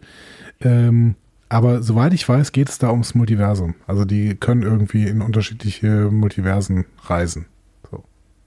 Ja. Ähm, wir machen gleich weiter mit Produktionssachen. Wir gehen mal kurz in die Cast und Crew. Ähm, so, klar, die üblichen Verdächtigen sind dabei. Wir haben Paul Rudd, wir haben Evangeline Lilly, äh, wir haben Michelle Pfeiffer, Michael Douglas. Wer neu ist im Cast, ist Catherine Newton. Sie spielt ja hier Casey Lang. Und ähm, ich habe das auch nochmal nachlesen müssen. Sie ist natürlich älter, ähm, aber es gab ja schon mal eine ältere Casey Lang in Avengers Endgame. Da wurde sie aber nicht von Catherine Newton gespielt, sondern von Emma Furman. Und warum ist sie ersetzt worden? Das weiß auch nicht Emma Furman. Schade. Tja. Ähm, ja, ist einfach so geschehen. Und äh, Catherine Newton kann man kennen ähm, bei HBO, Big Little Lies mitgespielt, bei Netflix, The Societies, The CW, Supernatural, so auch ein paar Kinofilme, aber man könnte sie vor allem aus dem äh, Serienbereich kennen. Ja, dann haben wir Jonathan Majors, äh, Mayers, äh, Kang. Ja, Mhm. wir wissen alle, da gibt es einen ähm, Gerichtsprozess und der sollte eigentlich im August starten in New York. Und der startet aber jetzt erst im 6., am 6. September und man weiß sonst wirklich wenig. Also es gibt äh, das, was man so liest, ist mal Berichte über die Anschuldigungen, dann gibt es Berichte, die erklären, warum hier und da, also aus natürlich der Sicht der Anwälte von John Mayers, Sachen nicht stimmen können. Wir werden sehen, was das Gerichtsverfahren bringt. Genau. Bis zum jetzigen Zeitpunkt. Warten wir mal ab. Der nicht. 6. September, offensichtlich ein spannender Tag fürs Marvel Cinematic Universe. Die zweite Staffel ähm, äh, Groot kommt raus und wir haben den Prozess von Jonathan Majors, äh, Mayers, der ja offensichtlich auch so ein Stück weit die Zukunft von Mar Marvel Cinematic Universe mitentscheidet. Ne? Weil wenn der Typ in den Knast geht, wird es schwierig, mit dem Filme zu drehen. Ja, wobei ist ja der Staat, ne? Also da wird noch nichts entschieden. Ja, Ähm, so, wir haben ein Wiedersehen mit Corey Stoll, äh, Stoll Darren Cross, äh, der, den, der hier in diesem Film ja Murdoch äh, ist. Wir haben die Stimme von David Destel, ich kann den Namen nicht aussprechen, Destelmation, Destelmation, ich habe keine Ahnung. Das Des war ja Malkian, glaube ich. Destelmalkian, okay. weiß Des ich nicht. Malkian. Ja, der hier ja eben äh, die, den Wieb, diese, diesen Flabber synchronisiert. Ja. Ähm, wir haben ein kurzes Wiedersehen mit Randall Park und Greg Turkington, also Jamie Wu und Dale von Basking Robbins, die wir aus dem ersten respektive dem zweiten Ant-Man schon kennen. Und dann haben wir noch neue Leute. Ähm, Katie O'Brien, die die Gentora spielt, äh, ist eine amerikanische Schauspielerin und Martial Artist. Könnte man kennen aus dem Marvel-Kosmos schon, nämlich weil sie ein paar, bei ein paar Folgen von Agent Agents of Shield mitgespielt hat, ähm, kennt man aus The Mandalorian und wird bald auch in der Neuauflage von Twister, nämlich Twistas, zu sehen sein. Es gibt eine Neuauflage von Twister, die Twisters heißt. Ja, ich find's mega. Ich freue mich wie Bolle da drauf. Twisters, die Nacht der Wirbelstürme. Die gab es ja schon 96. Auch mit John Schneider. Ja, aber äh, der, nee, Den gibt's noch mal. Twisters, die nach der Genau, Twisters, die nach der Wirbelstimme war eine Billigversion von Twister. Das war, glaube ich, eine Fernsehfilm, Twisters, Mhm. die nach der, und jetzt gibt es zwar wirklich bald wieder einen Kinoblockbuster zu. Also eine Neuauflage von Twister. Eventuell spielen dann ja auch so ein paar von der alten Stars wieder mit. Fand ich ja toll. Ja, sind aber nicht im, ähm, Helen. stehen gerade nicht in der Besetzungsliste. Naja, mal gucken. Wir haben dann noch William Jackson Harper, der spielt den Quass, diesen Quoss, diesen äh, Hellseher.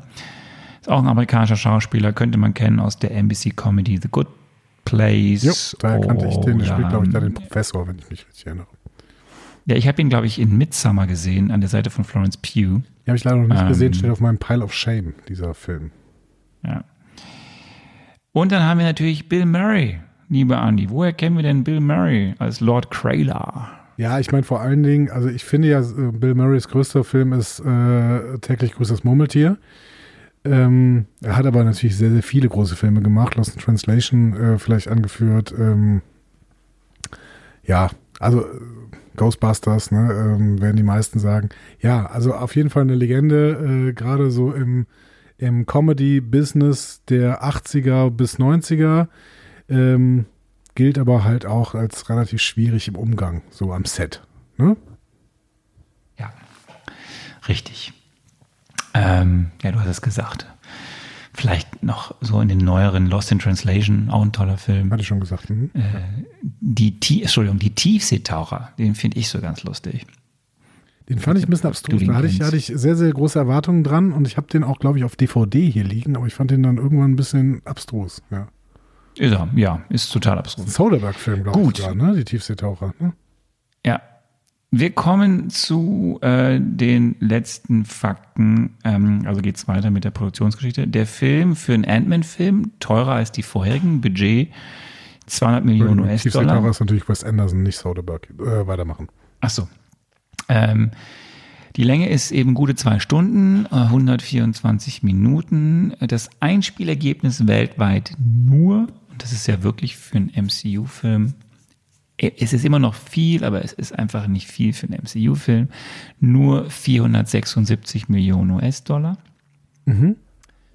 Ich habe gesagt, der Drehbeginn sollte eigentlich Anfang 2021 starten. Da wurden aber nur Außenaufnahmen oder so bestimmte, also wo man nicht so viele Schauspieler braucht, aber keinen der Hauptcrew, äh, wurden da aufgenommen. Zum Beispiel, ich weiß gar nicht, was sie da wahrscheinlich für Establishing Shots gedreht haben, die vielleicht dann auch Vorlage war für manches, was sie dann nachbearbeitet haben digital. Auf jeden Fall haben sie in der, in der Türkei in einer Region gedreht, wo es so Hügelwelten und Bergwelten gab. Kann ich mir gut vorstellen, dass das so ein bisschen so für Hintergründe genutzt wurde.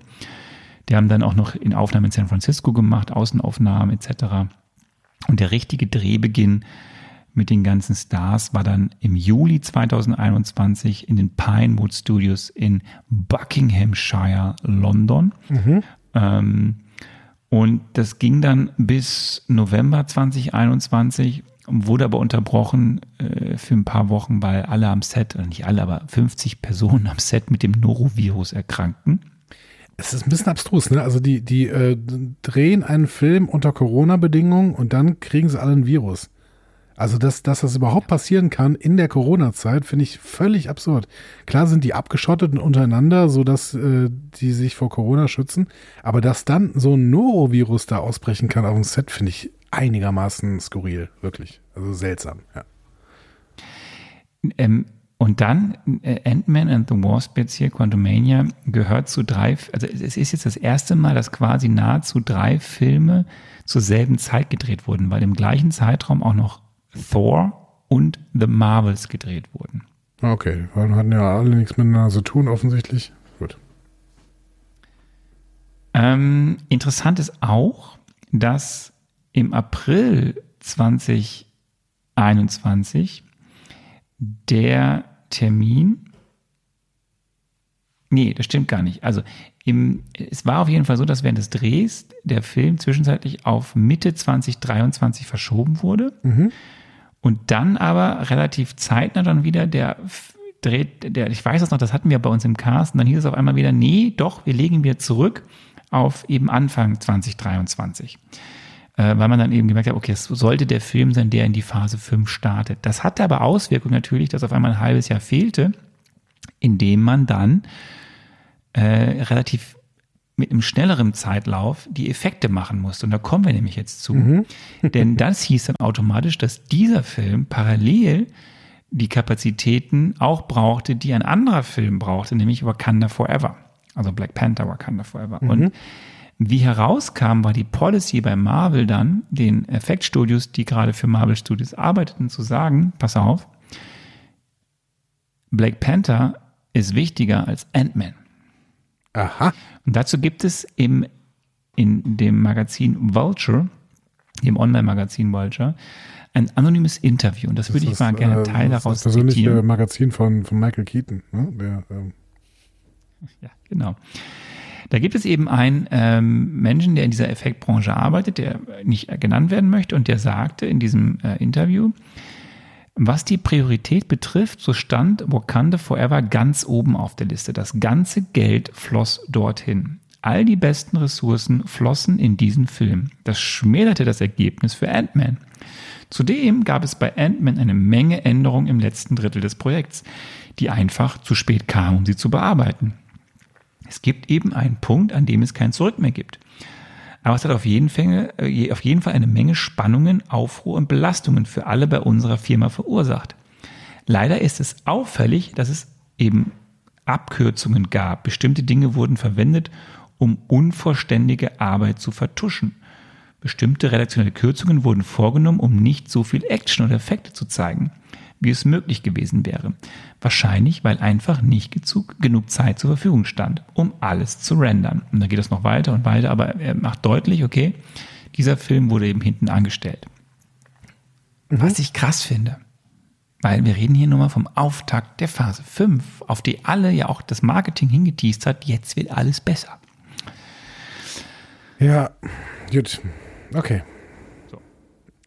Dann noch ein Punkt zu den Effekten. Dieser Film ist, wie jetzt ja auch viele andere Marvel-Filme schon und auch überhaupt in der Branche oder wie auch der ZDF, das ZDF-Highlight, der Schwarm, ihr erinnert euch, war so begeistert. Ähm, der wurde ähm, gedreht mit der Stagecraft Virtual Production Systematik, ähm, die den Namen The Volume trägt. Was heißt das? Im Endeffekt gibt es jetzt ganz häufig so, dass eben Leute nicht mehr nur von einem Greenscreen stehen und was tun und im Vordergrund sind Dinge aufgebaut und sie haben halt ein reales Bild, sondern dieser Hintergrund sind riesige LED-Wände, auf dem dann Bilder projiziert werden. Das heißt, die werden auch wirklich im Film schon mit aufgenommen und die Schauspieler haben das, den Vorteil, dass sie auch sehen, in welcher Kulisse sie gerade stehen und nicht nur von einer grünen Wand. Richtig. Damit So. hat der Mandalorian angefangen. Die zweite Serie war tatsächlich Star Trek Discovery, die so gedreht worden ist. Und mittlerweile machen es ganz viele Filme, die ähm, so drehen. Und es gibt den SchauspielerInnen möglicherweise ein authentischeres, eine authentischere Umgebung, in der sie spielen können, wenn sie da quasi in so einem großen, das ist meistens so ein großer Kreis quasi, in dem sie drin stehen, Kreis aus Genau. LED-Wänden. Und ähm, ja, da wird schon eben drauf projiziert, in welcher Umgebung sie dann da im Endeffekt spielen. Das wird natürlich nachher nochmal ein bisschen rumgerendert oder sowas, aber im Endeffekt ist das schon die Umgebung, sodass sie darauf auch reagieren können. Ja. Ja. Ich habe aber häufig schon gelesen und gehört, dass das für Serienproduktionen tatsächlich irgendwie sinnvoller ist als für Kinofilme. Ähm, und Peyton Reed selber sagte später nach dem Dreh, es war nicht ganz sicher, ob diese Technik für den Film funktionieren würde. Es gibt Limitierungen und wir haben für diesen Film das System an, Lim an seine Limits gebracht. Es ist kein erquickendes Zitat, wenn man die Dreharbeiten hinter sich hat. Nee. Gut. So. Ähm, du, ich würde sagen, wir können anfangen. Ähm, dann beginnen wir jetzt mit der Filmbesprechung von Ant-Man and the Wasp Quantumania. Und ähm, wie es sich gehört, werden wir an dieser Stelle natürlich wieder warnen. Denn von nun an solltet ihr auf jeden Fall diesen Film schon gesehen haben. Es fällt mir gar nicht so leicht, das euch so zu empfehlen. Aber auf jeden Fall solltet ihr diesen Film gesehen haben, äh, damit ihr nicht von uns gespoilert werdet. Denn wir sprechen jetzt eine Spoilerwarnung, Spoiler Alert aus. So. Genau. Von nun an werden wir grandios über den Inhalt dieses Films sprechen. Im äh, Marvel Studios Opening ist übrigens zum ersten Mal He Who Remains, aka Kang, zum, zu sehen. Das nur mal so ganz Das sind gute. Nachrichten. Hm? So, wir sind äh, in der, ich nenne es jetzt mal Opening-Sequenz. Es gibt ja keine Title-Sequenz, aber im Endeffekt ist das ja eine Opening-Sequenz. Wir sehen, wie Janet in der Quantenebene ist. Und dann stürzt da was ab.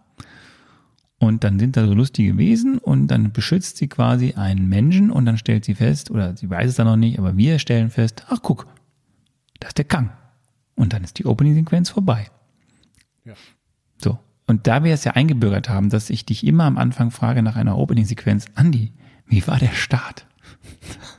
Ähm, verwirrend war ja nicht viel. Also im Endeffekt äh, hatte ich da so ein bisschen das Gefühl, dass meine Spekulation in die richtige Richtung geht, ne? dass Kang im Endeffekt Hilfe braucht. Ähm, so, ja, aber äh, viel war es nicht. Also hat mir nicht viel gegeben, ehrlich gesagt. Ja.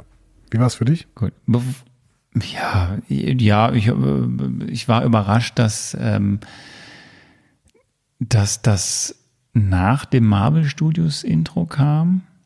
Oder zumindest dann keinem, kein, also das hat mich mehr überrascht, dass das nahtlos in den Film überging, weil es hat sich jetzt so bei mir eingebürgert, dass äh, diese Filme immer irgendwie einen Cold Open haben. Oder eine Opening-Sequenz und dann kommt erstmal irgendwie was mit Intro oder zumindest eine Titelfolie und dann kommt der Film, war hier nicht. Ansonsten war das ein bisschen erwartbar, dass am Anfang irgendwie direkt schon Kang gezeigt wird, auch wenn man da noch nicht wusste, ob er jetzt wirklich der Hilfsbedürftige ist oder der Böse. Ich dachte ja eh schon die ganze Zeit, ist der Böse. Dachtest du. So. So, Genau. wir könnten mal die erste Frage reinschauen, die wir uns gestellt haben, nämlich was die Handlung von Ant-Man and the Wasp Quantumania. Echt jetzt schon? Ich habe gedacht, wir besprechen erst äh, die, diese ersten zehn Minuten, aber ähm, ist schon okay. Können wir gerne machen. Ähm, so, unsere beiden Antworten kommen jetzt direkt hintereinander. Äh, und zwar jetzt.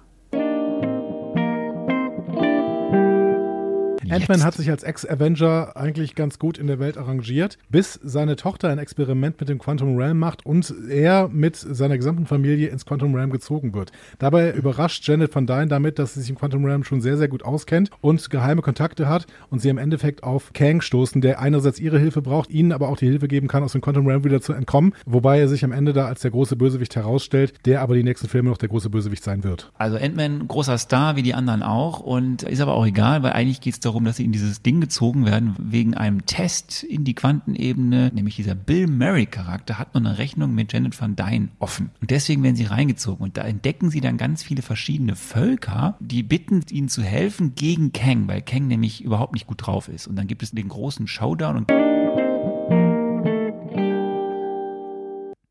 Ja. Guck mal, ich finde, äh, dass ich ähm, sogar ein bisschen näher dran war als du, oder? Ich finde, dass ich ein bisschen näher dran war als du. Aber ich würde sagen, ähm, wir sollten schon mal jetzt uns merken, wir sollten einfach unsere Spekulation zusammenschmeißen. Ja, genau. Dann, dann, dann passt es ganz gut, genau. Also ich habe ein bisschen äh, klarer gemacht, wie die denn wirklich da reinkommen und das ähm, ähm, auch äh, hat Das haben wir ja auch gesehen im Ja, Trailer. Genau. Und du hast dann irgendwas, ja, aber du hast da was Falsches erzählt, nämlich, dass die, dieser Bill Murray-Charakter sie da reinziehen würde. Das war äh, leider nicht der Fall. Ähm, aber dafür ähm, hast du eher schon drauf gepocht, dass äh, Kang der Bösewicht ist. Das werden wir auch später nochmal in der Spekulation über den Antagonisten hören. Ähm, da habe ich ja eher äh, drauf gepocht, dass Kang deren Hilfe braucht. Wobei das ja auch stimmt. Und auch das haben wir allerdings auch im Trailer gesehen. Ne? Ja. Gut. So, wir sind in den Straßen von San Francisco und äh, sehen, so geht der Film zumindest los, einen sehr tiefenentspannten, happy Scott Ja. Lang. Jeder kennt ihn. Ja. und sein Buch Look Out for the Little Guy. Ein paar Cameos. Wir sehen Jimmy Woo. Wir sehen Dale eben von Baskin Robbins aus dem ersten Film, Jimmy Woo aus dem zweiten Film. Oder eben auch aus One Division. Ähm, der Mann, der Lang um ein Foto mit seinem Hund bittet, wird von Mark Oliver Everett gespielt, dem Frontman der Rockband Eels, dessen Vater der Quantenphysiker Hugh Everett war, You. Mhm. der die oder so, der die vier Welteninterpretation der Quantentheorie begründet hat. Ja. Hugh Everett der Dritte ist ein, ein großartiger Typ, Ja. ähm, der auch immer wieder ähm, ganz, ganz tolle Bücher geschrieben hat. Ich habe dazu mal ein bisschen was im Discovery Panel erzählt. Ähm, müsst ihr vielleicht mal die letzten Folgen vom Discovery Panel nachhören. Geht es wohl im Discovery Panel um äh, die Quanten, äh, nicht, äh, genau, geht es bei euch im Discovery Panel in, der, in irgendeiner Serie um die Quantenebene? Ähm, nein, es geht nicht um die Quantenebene, aber es ging ähm, tatsächlich so ein bisschen um Theorien von New Everett im Dritten. Ja. Okay. Er hat nicht nur das Was gemacht, auch- er ist ein extrem, extrem guter Physiker gewesen. Okay. Was auch zumindest in diesem ersten äh, paar Minuten auch schon dann wieder zur Sprache kommt, auch später mit Cassie, aber auch über auf einem Plakat zu sehen oder so, ähm, ist diese Blip-Problematik, ne? Also die wir schon aufgemacht haben, ja bei The Falcon and the Winter Soldier und auch in anderen Filmen. Was ist eigentlich mit den Leuten, die da weggeblippt wurden, zurückgekommen sind und die dann deren, deren Häuser weg sind und so. Also es wird ja auch wieder so ein bisschen angeteased, dass es da eben Probleme gibt. Was aber auffällt, ist, der Kollege äh, Scott Lang will eigentlich äh, jetzt quasi vom Avengers Ruhm profitieren, aber hat eigentlich auch keine Lust mehr auf das Ganze und hofft, dass das jetzt vorbei ist und er sich um seine Tochter kümmern kann und eine schöne Zeit verbringen kann. So. Seine Tochter wiederum, die sehen wir dann im Knast. Schöne Referenz zum ersten Film mit Ant-Man, weil wir da auch äh, Scott Lang dann im Knast zum ersten Mal richtig gesehen haben ja, hat ein Polizeiauto geschrumpft, wollte irgendwie Leuten eben helfen, wegen der, die da eben mit dem Blip protestiert haben. Und äh, ja, dann sehen wir noch, wie äh, genau vorher, wie Scott seine Biografie da vorgelesen hat. Dann sind wir zu Hause bei den äh, Pims und Van Dynes und ähm, da muss ich dich fragen, da gibt es diese Szene, wo die erste Szene zwischen Janet und ähm, ähm, Hope, so, also wo Hope Janet fragt, hör mal, wie ist denn das in der Quantenebene gewesen, wo ich mich gefragt habe, ihr seht ja doch nicht zum ersten Mal. Das wirkte aber für mich so weird, als wäre es irgendwie gestern gewesen, als die aus dem Blip zurückgekommen sind und würden heute zum ersten Mal über die Quantenebene reden. Das, das, hat dich das auch so gestört?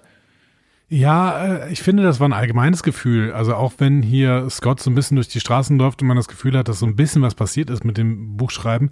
Ich finde, grundsätzlich hat man nicht das Gefühl, dass so viel in deren Leben passiert ist irgendwie. Also irgendwie wirkt es so, als Okay, hätten wir die ganze Zeit stillgehalten. Ja. Und äh, dann plötzlich, in dem Moment, wo wir hingucken, dürfen sie sich wieder bewegen. Also quasi so ein, ähm, so ein äh, gegensätzliches Kinderspiel, ne? Mit dieses, äh, dieses, du darfst dich nicht bewegen, wenn ich gucke. Nee, die bewegen sich nur, wenn man guckt. Alles andere, äh, in, wenn man nicht hinguckt, dann passiert bei denen auch nichts. So, so hat man ein bisschen das Gefühl. Ist immer Danke, ein schlechtes, relativ schlechtes Worldbuilding tatsächlich an dieser Stelle, muss man sagen. Ja. Aber das, dieses Gefühl hatte ich auch, das so, hä? Das ist ja jetzt, also wir haben jetzt schon, vor allem, wir haben ja schon so viele Filme jetzt gesehen, wir sind in der Timeline vorangeschritten.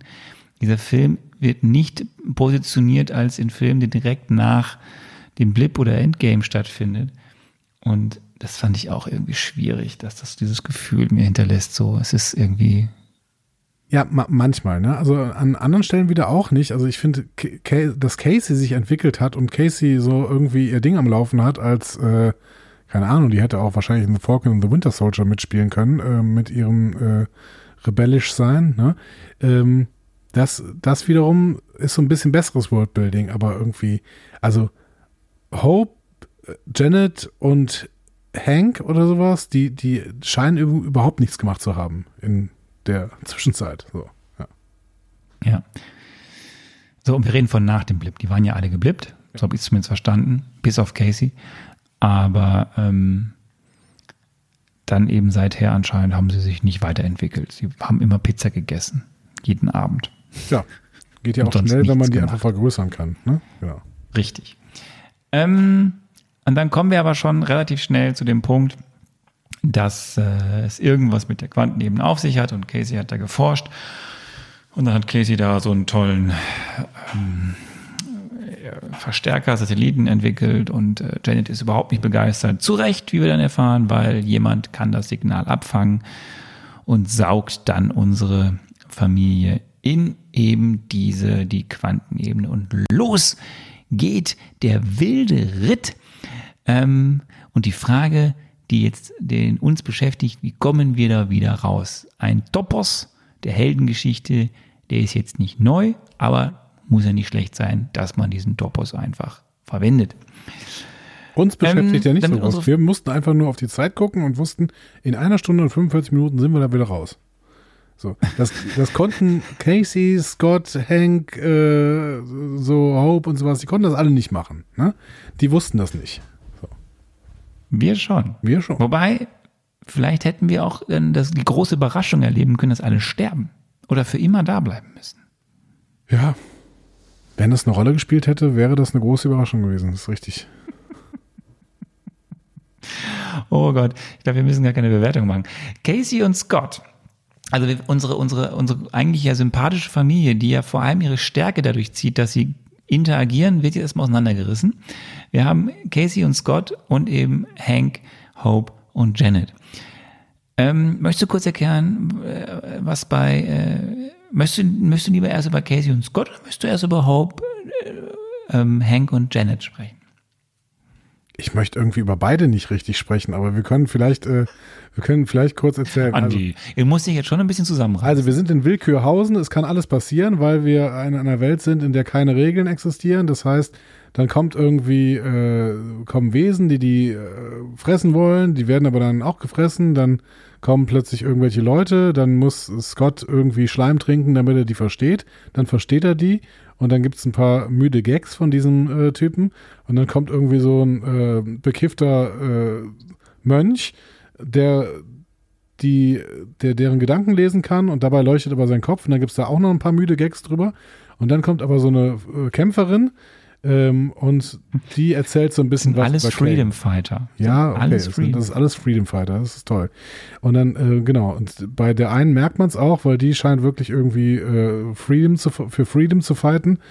Ähm, ja, und naja, dann, ähm, dann kommt Modok, the mechanized organism designed only for killing. ja. Boah, finde ich jetzt so schade, dass ich die Serie nicht gesehen habe. Meine Güte, ey. Also das wäre ja eine richtig tolle Serie bestimmt gewesen, wenn ich mir das hätte angeguckt. Tut mir jetzt total leid, Max Snyder, dass ich mir da nicht noch Folgen von angeguckt habe von Modok. Also da ist ja sonst was möglich gewesen an Erzählungen. Ja. Ja, da gut, kam Modok, ähm, genau. Das ist, Modok ist, ein, äh, ist eine Maschine, die töten kann.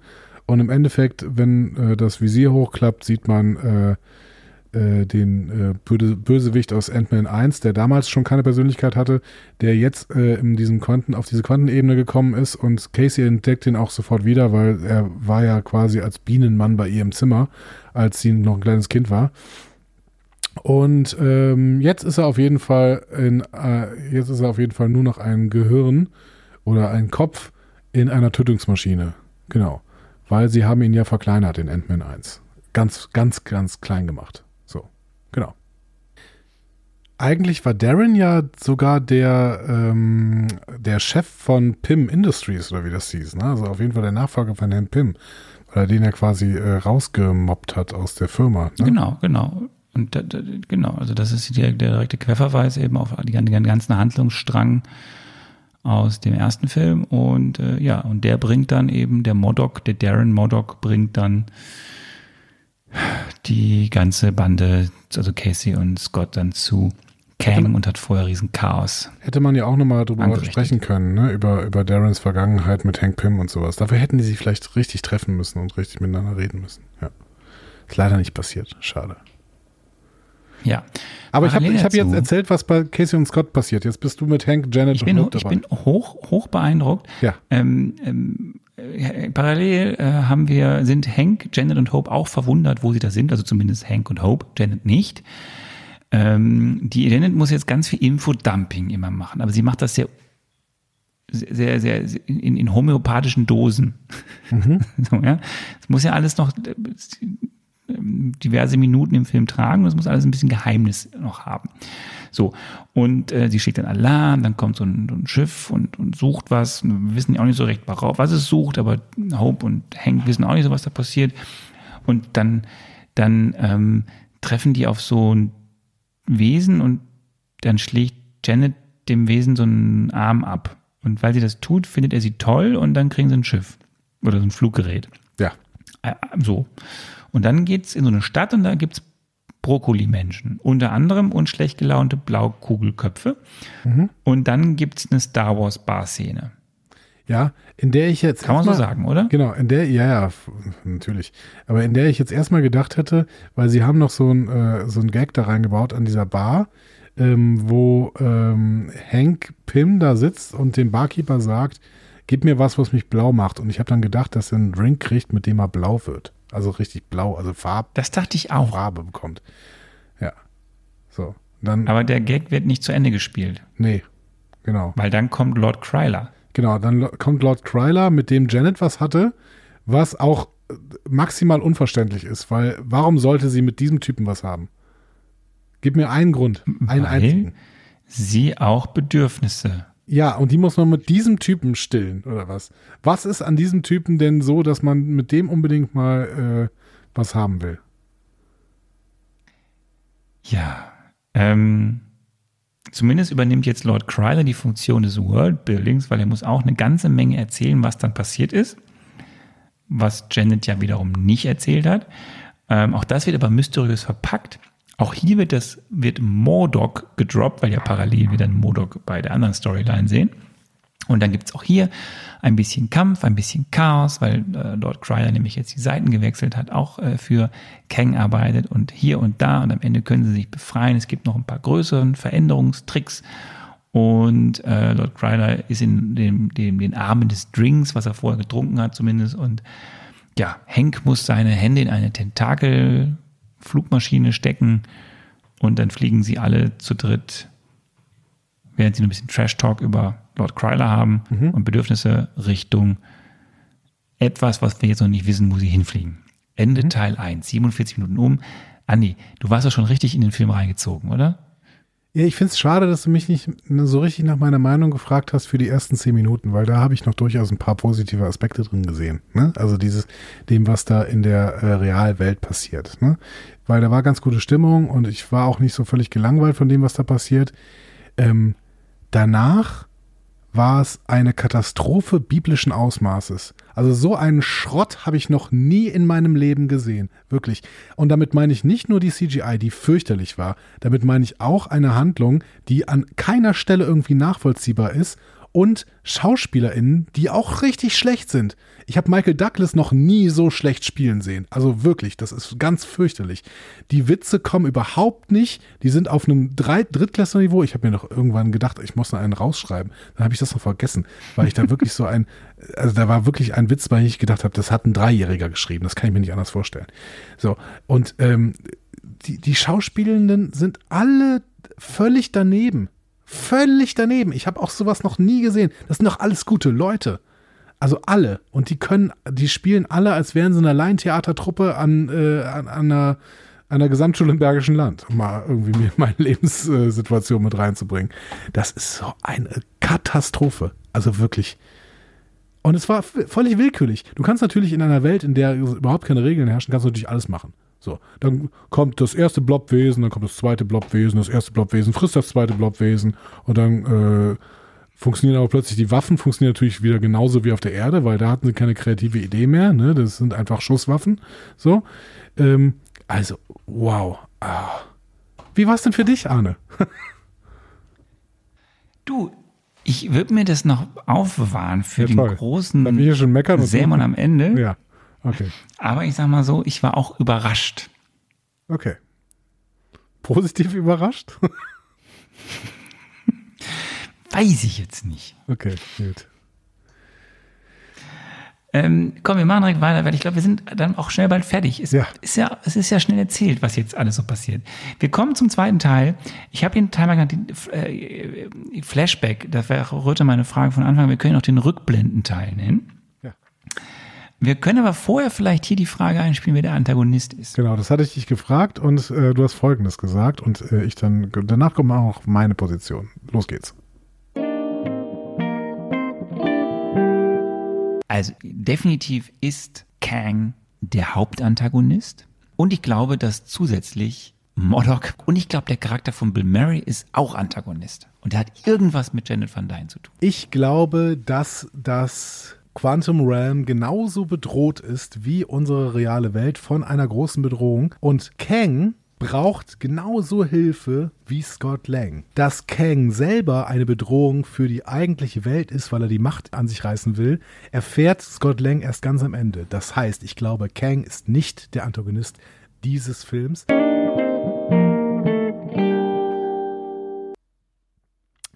Ja, am Ende wär's, da- Also ich, mal so, ich, war, ich, war, ich war weiter vorne. Du warst weiter vorne, genau. Du hast da äh, mehr recht gehabt. Also am Ende war Kang doch eben der Antagonist. Beziehungsweise ein Kang. Ja. So, äh, wir sind im Flugzeug äh, und dann muss Janet ausholen. Sie erzählt ihre Geschichte mit Kang, epischen Ausmaßes, wie sie ihm erst geholfen hat, wie sie dann herausgefunden hat, was er für eine fiese Möppe ist, wie sie dann gekämpft und gekämpft und gekämpft haben. Und während sie so die Geschichte erzählt, bedroht eben dieser Gang Scott und Cassie in seiner Stadt, Zitadelle, da wo er so ist. Ähm, long story short, wenn Scott Kang nicht hilft, stirbt Casey qualvoll, sagt er. Und das wird dann immer wieder vor seinen Augen passieren, weil ja Kang, wie er hier schon sagt, so was gut mit der Zeit kann. So. Und was muss Scott tun? Er muss den multiversalen Antriebskern finden und wieder klein machen, den ja Janet damals groß gemacht hat. Ja, genau. Also hier ähm, steckt natürlich diese Heist-Movie-Story aus den ersten beiden Filmen irgendwo in der Unterkategorie noch irgendwo drin. Ne? Das, ähm, genau. Wobei Scott jetzt nicht wirklich einen Heist macht, ehrlicherweise. Also, sondern er springt da irgendwie runter und läuft dann wieder hoch. Irgendwie. So. Ja, genau. Kommen wir gleich zu. Der multiversale Antriebskern. So, ja. Da, darum geht's. Und äh, während er das also erzählt, er droppt ja auch noch, dass er auch den Typen mit dem Hammer getötet hat schon. Ja. Der King. So. Fiese Map. Und ähm, dann sind wir beim multiversalen Antriebskern.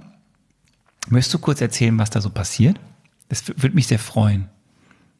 Ja, also der äh, Ant-Man fliegt da unten hin und dann, ähm, ne, also weil Quantenebene und jede, also nein, sagen wir, multiversal ist dieser Antriebskern. Das heißt, im Endeffekt kriegen wir einen Blick in das Multiversum und das Multiversum ist nach bestimmten Theorien natürlich so aufgebaut, dass äh, jede, jede Möglichkeit, die es äh, gibt durch eine Entscheidung, ne, äh, findet auch statt. Das heißt, du kriegst jetzt von mir äh, Vanilleeis und Erdbeereis. Ne?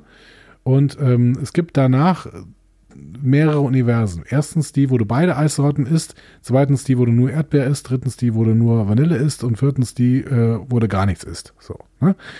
Und ähm, das passiert dann auch da unten. Ne? Also mit jeder kurz, mit jedem kleinen Gedanken ähm, wird Scott dupliziert und dann haben wir irgendwie ganz, ganz viele kleine Scotts. Ja. Und die schreien alle und sind laut. So. Und dann gibt es eine kleine Ameisenreferenz, weil dann irgendwie Scott die Stimme von Hope hört und oder von nee, von Cassie und dann bilden sie so einen Ameisenturm und weil er dann kurz vor dem Zusammenbrechen ist und parallel ja auch Hope, Hank und Janet angekommen sind und Hope dahin fliegt und die hat auch dann ihre vielen alternativen Versionen und dann retten sie am Ende doch alles und yay, das Ding ist wieder klein. Aber das, das war auch, auch hier wieder was völlig random, weil wir überhaupt nicht mehr wussten, wer unser, wer unser Scott ist, weil es ja auch völliger Quatsch ist, zu wissen, wer unser Scott ist, weil offensichtlich dieses Duplizieren ja schon durch einen äh, Gedankenunterschied sein kann. Und dass dann auch noch ein Scott in der Uniform von hier, wie, wie, wie heißt es, äh, dieser, dieser Laden, wo er gearbeitet hat Basking Robbins. von Baskin Robbins ankommt. Das ergibt in diesem Zusammenhang überhaupt keinen Sinn. Der multipliziert sich doch da durch da bestimmte Entscheidungen, die er trifft oder eben nicht trifft. Aber warum soll er denn plötzlich wieder die Uniform von Baskin Robbins anhaben?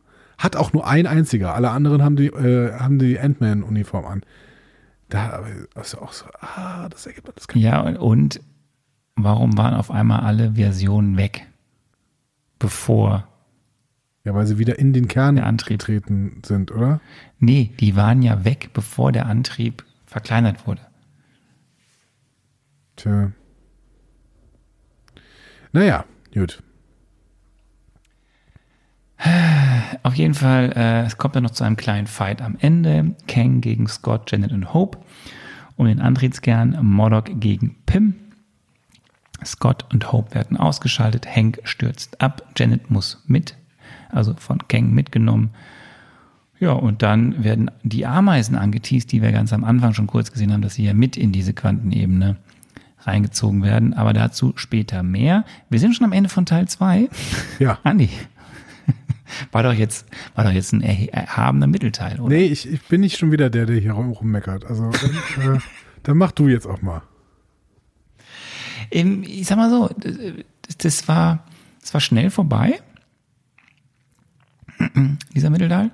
Und ähm, ich habe das dann nicht so ganz verstanden, was da passiert ist. So, ich fand es am Anfang noch lustig, dass er mit seinen eigenen Leuten da gesprochen hat, aber dann auch irgendwann war es dann auch, ja, es hat, dann bin ich nicht mehr verstanden, was da passiert. Was ich äh, interessant und schön und interessant, also was ich auf jeden Fall schon, wo ich gemerkt habe, ah, finde ich jetzt nicht so schlecht oder finde ich nicht schlecht, das war die Performance eines gewissen Kang. Kangs. Ja, weiß ich nicht. Ja. Keine Ahnung, fand ich jetzt auch nicht so ähm, überragend, aber gut, okay. Ja, und dann geht's äh, zum Ende. Ne? Ja, die Schlacht. Ja. Kang will wissen, was Janet gesehen hat. Ja, Wer möchte jetzt Kang- endlich wissen, warum sie damals Kang, alles Kang redet noch ein bisschen düster über irgendwelche äh, Multiversen, Zeitstrahlen, was, whatever, so.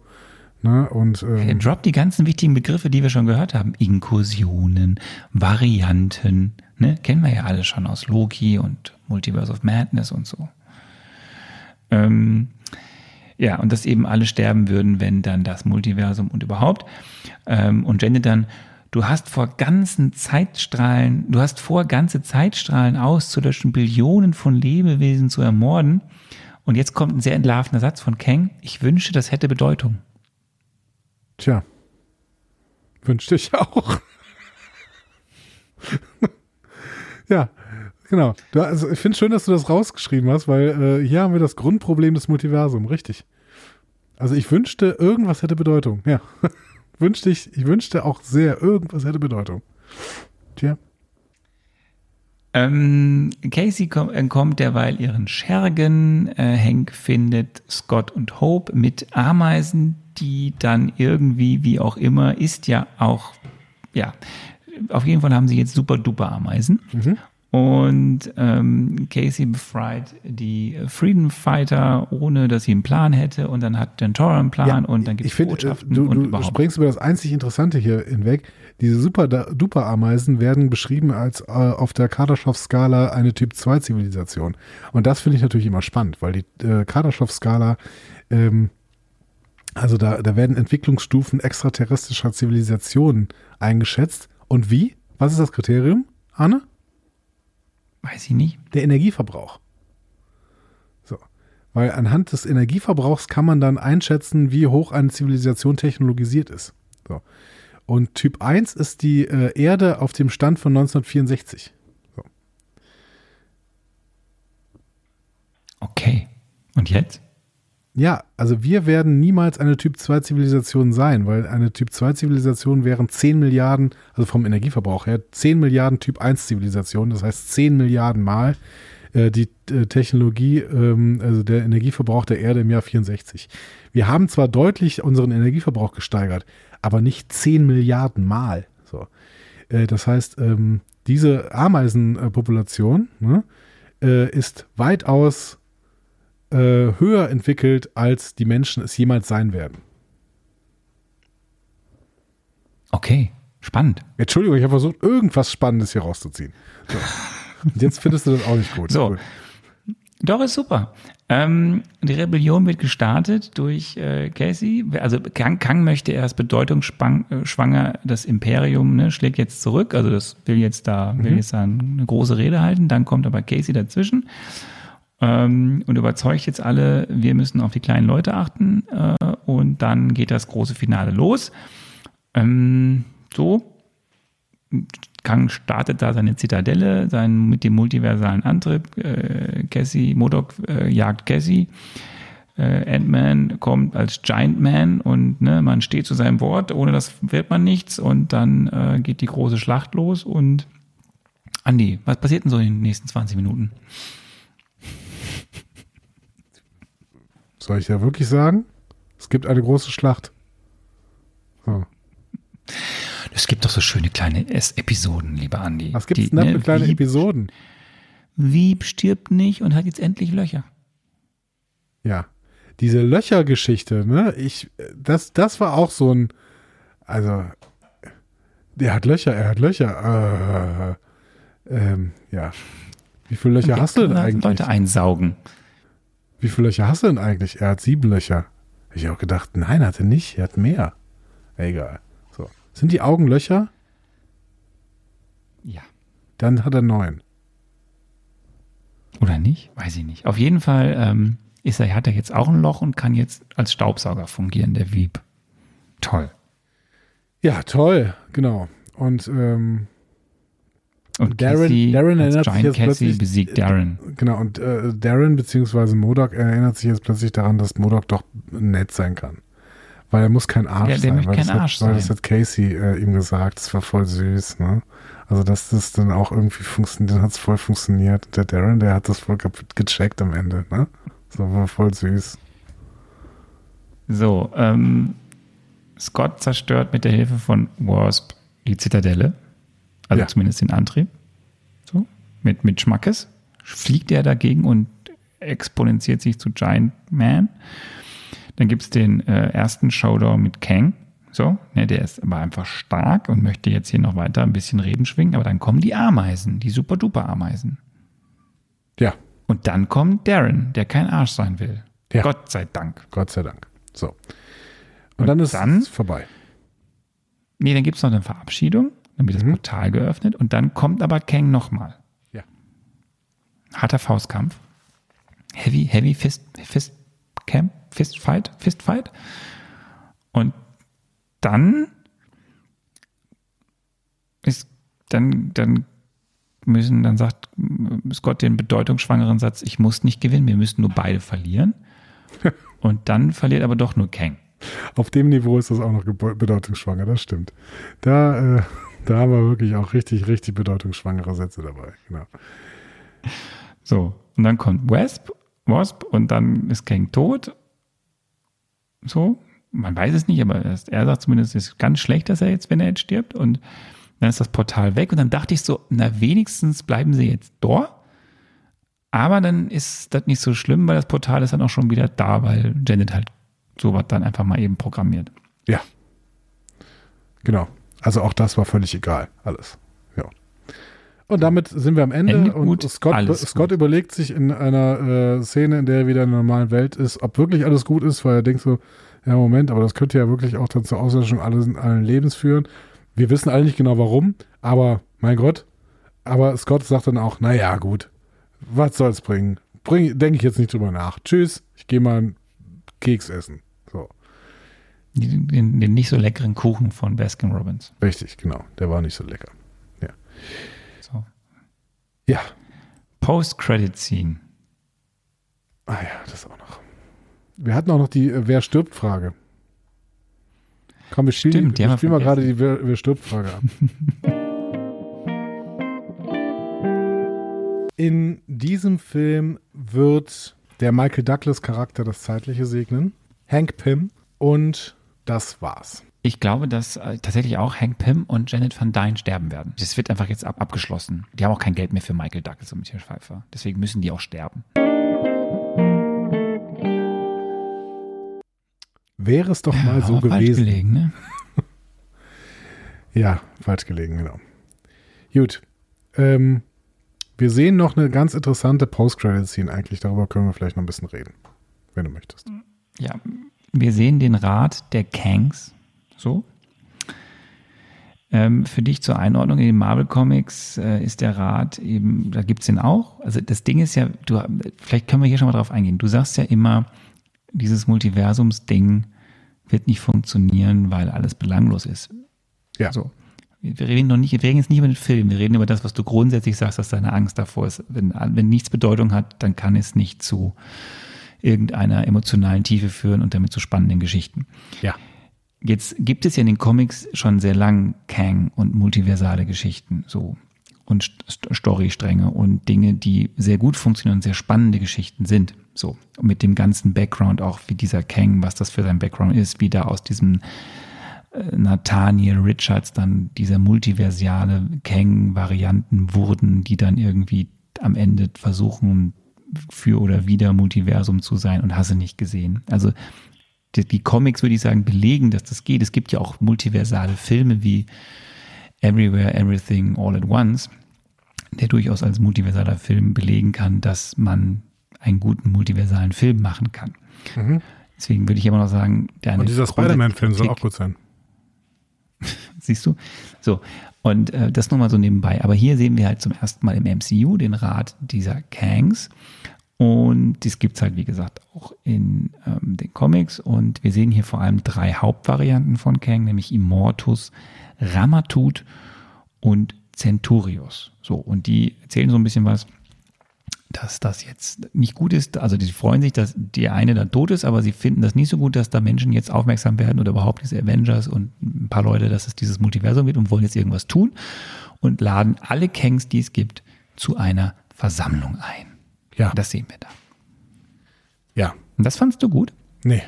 Aber ähm, zumindest fand ich es mal ein bisschen interessanter irgendwie. Also verstehe überhaupt nicht, wie so eine Versammlung funktionieren soll, dass dann plötzlich irgendwie aus allen möglichen Universen plötzlich so äh, Kangs darüber kommen sollen. Ähm, wie das grundsätzlich funktioniert, keine Ahnung. Ne? Ähm, Wir haben diesen Effekt, da wo die so mit diesen Lichtbalken auftauchen, ne? dieses, dieses ähm, Zeitportal-Dinger, also diese, diese, diese Balken, die so von oben nach unten gehen, dann steht da auf einmal eine Figur. Die haben wir schon zweimal gesehen. Die haben wir in Loki gesehen, in einer ähnlichen Form. Und die haben wir auch schon bei ähm, Doctor Strange in the Multiverse of Madness genau in dieser ähm, Form gesehen, nämlich als Reed Richards in diesen Illuminatenkammer-Dings auftritt. Der nutzt das auch. Und da gibt es auch eine Verbindung zwischen wiederum dem Vater von Reed mit den Nachfahren von Kang oder so. Also da gibt es eine Comic-Verbindung, warum, da hat das zu tun mit der, also ist egal. Kommen wir dann zu, wenn wir nochmal länger über Kang sprechen. mich hat es mehr an Moon Knight und diese, äh, diese Typen, die sich ja in dieser äh, Pyramide treffen, an die hat sich erinnert, hat es mich erinnert von der, von der Optik her. Naja, aber auf jeden Fall ähm, ist ja schon mal ganz interessant, dass die äh, Kangs untereinander sehen, oh, die Avengers kommen näher, also ich glaube, es ging um die Avengers, ne, weil die sagen ja, sie kommen, sie kommen näher, also wahrscheinlich geht es um die Avengers. Und ähm, dass einer von denen, ähm, also dass ein Kang schon tot ist, ist natürlich ein Problem für die äh, Kangs. Und die Kangs überlegen sich jetzt, was sie damit machen. Und dann wird es wahrscheinlich irgendwann äh, ein Multiverse of Madness geben. So. Ah nee, das hatten wir ja schon. Äh, dann wird es irgendwann eine Kang Dynasty geben. So. Ja. Wir haben noch einen zweiten, äh, eine zweite Post-Credit-Scene. Ja. Äh, sind wir im 19. Jahrhundert und sehen Loki und Mobius, die sich irgendeinen äh, Vortrag über die Zeit angucken. Wir sehen die Variante Victor Timely, also auch eine Kang-Variante, die im 20. Jahrhundert versteckt ist und ähm, der ist in den Comics äh, Kang Prime. Das heißt, der ursprüngliche Nathaniel Richards, ja, Mhm. der zuerst durch die Zeit zurückgereist ist. Mhm. Okay. Das nur so als Hintergrund. Und natürlich ist am Ende ein Teaser auf die zweite Staffel von Loki, na klar. Ja, So, gut. Wir haben, wir haben ja diese Frage nicht gestellt, aber das sollten wir jetzt machen, bevor wir den letzten äh, Take reinspielen, nämlich was die Bedeutung für den ganzen MCU ist. Aber wir haben ja noch die Frage, die wir uns zumindest stellen wollten. Hast du ein Triple M, lieber Andi?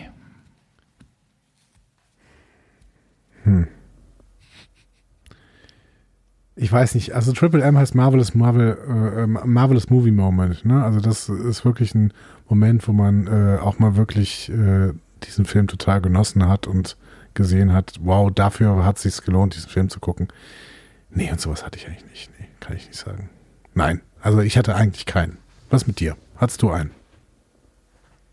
Ja, ich hatte einen, das erzähle ich gleich aber in Bewertung. Okay, gut. Äh, ja, dann bleibt aber noch eine Frage offen, äh, denn wir haben uns beide gefragt, ähm, welche Auswirkungen auf das MCU dieser Film hat und wir haben auch beide darauf geantwortet und ich möchte dir kurz abspielen, was wir denn geantwortet haben, wenn du einverstanden bist. Es wird ein Traum. Super, los geht's.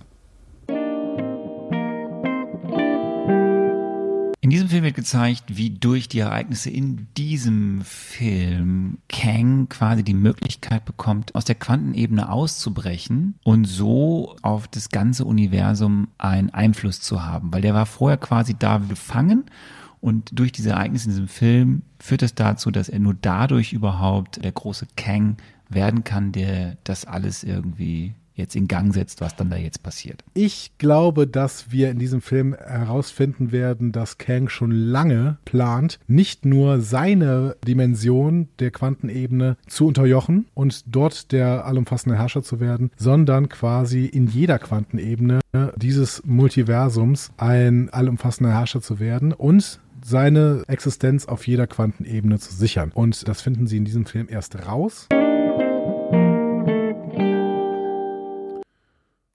Ja, Zu kompliziert gedacht. ja, ein bisschen, ja, gut.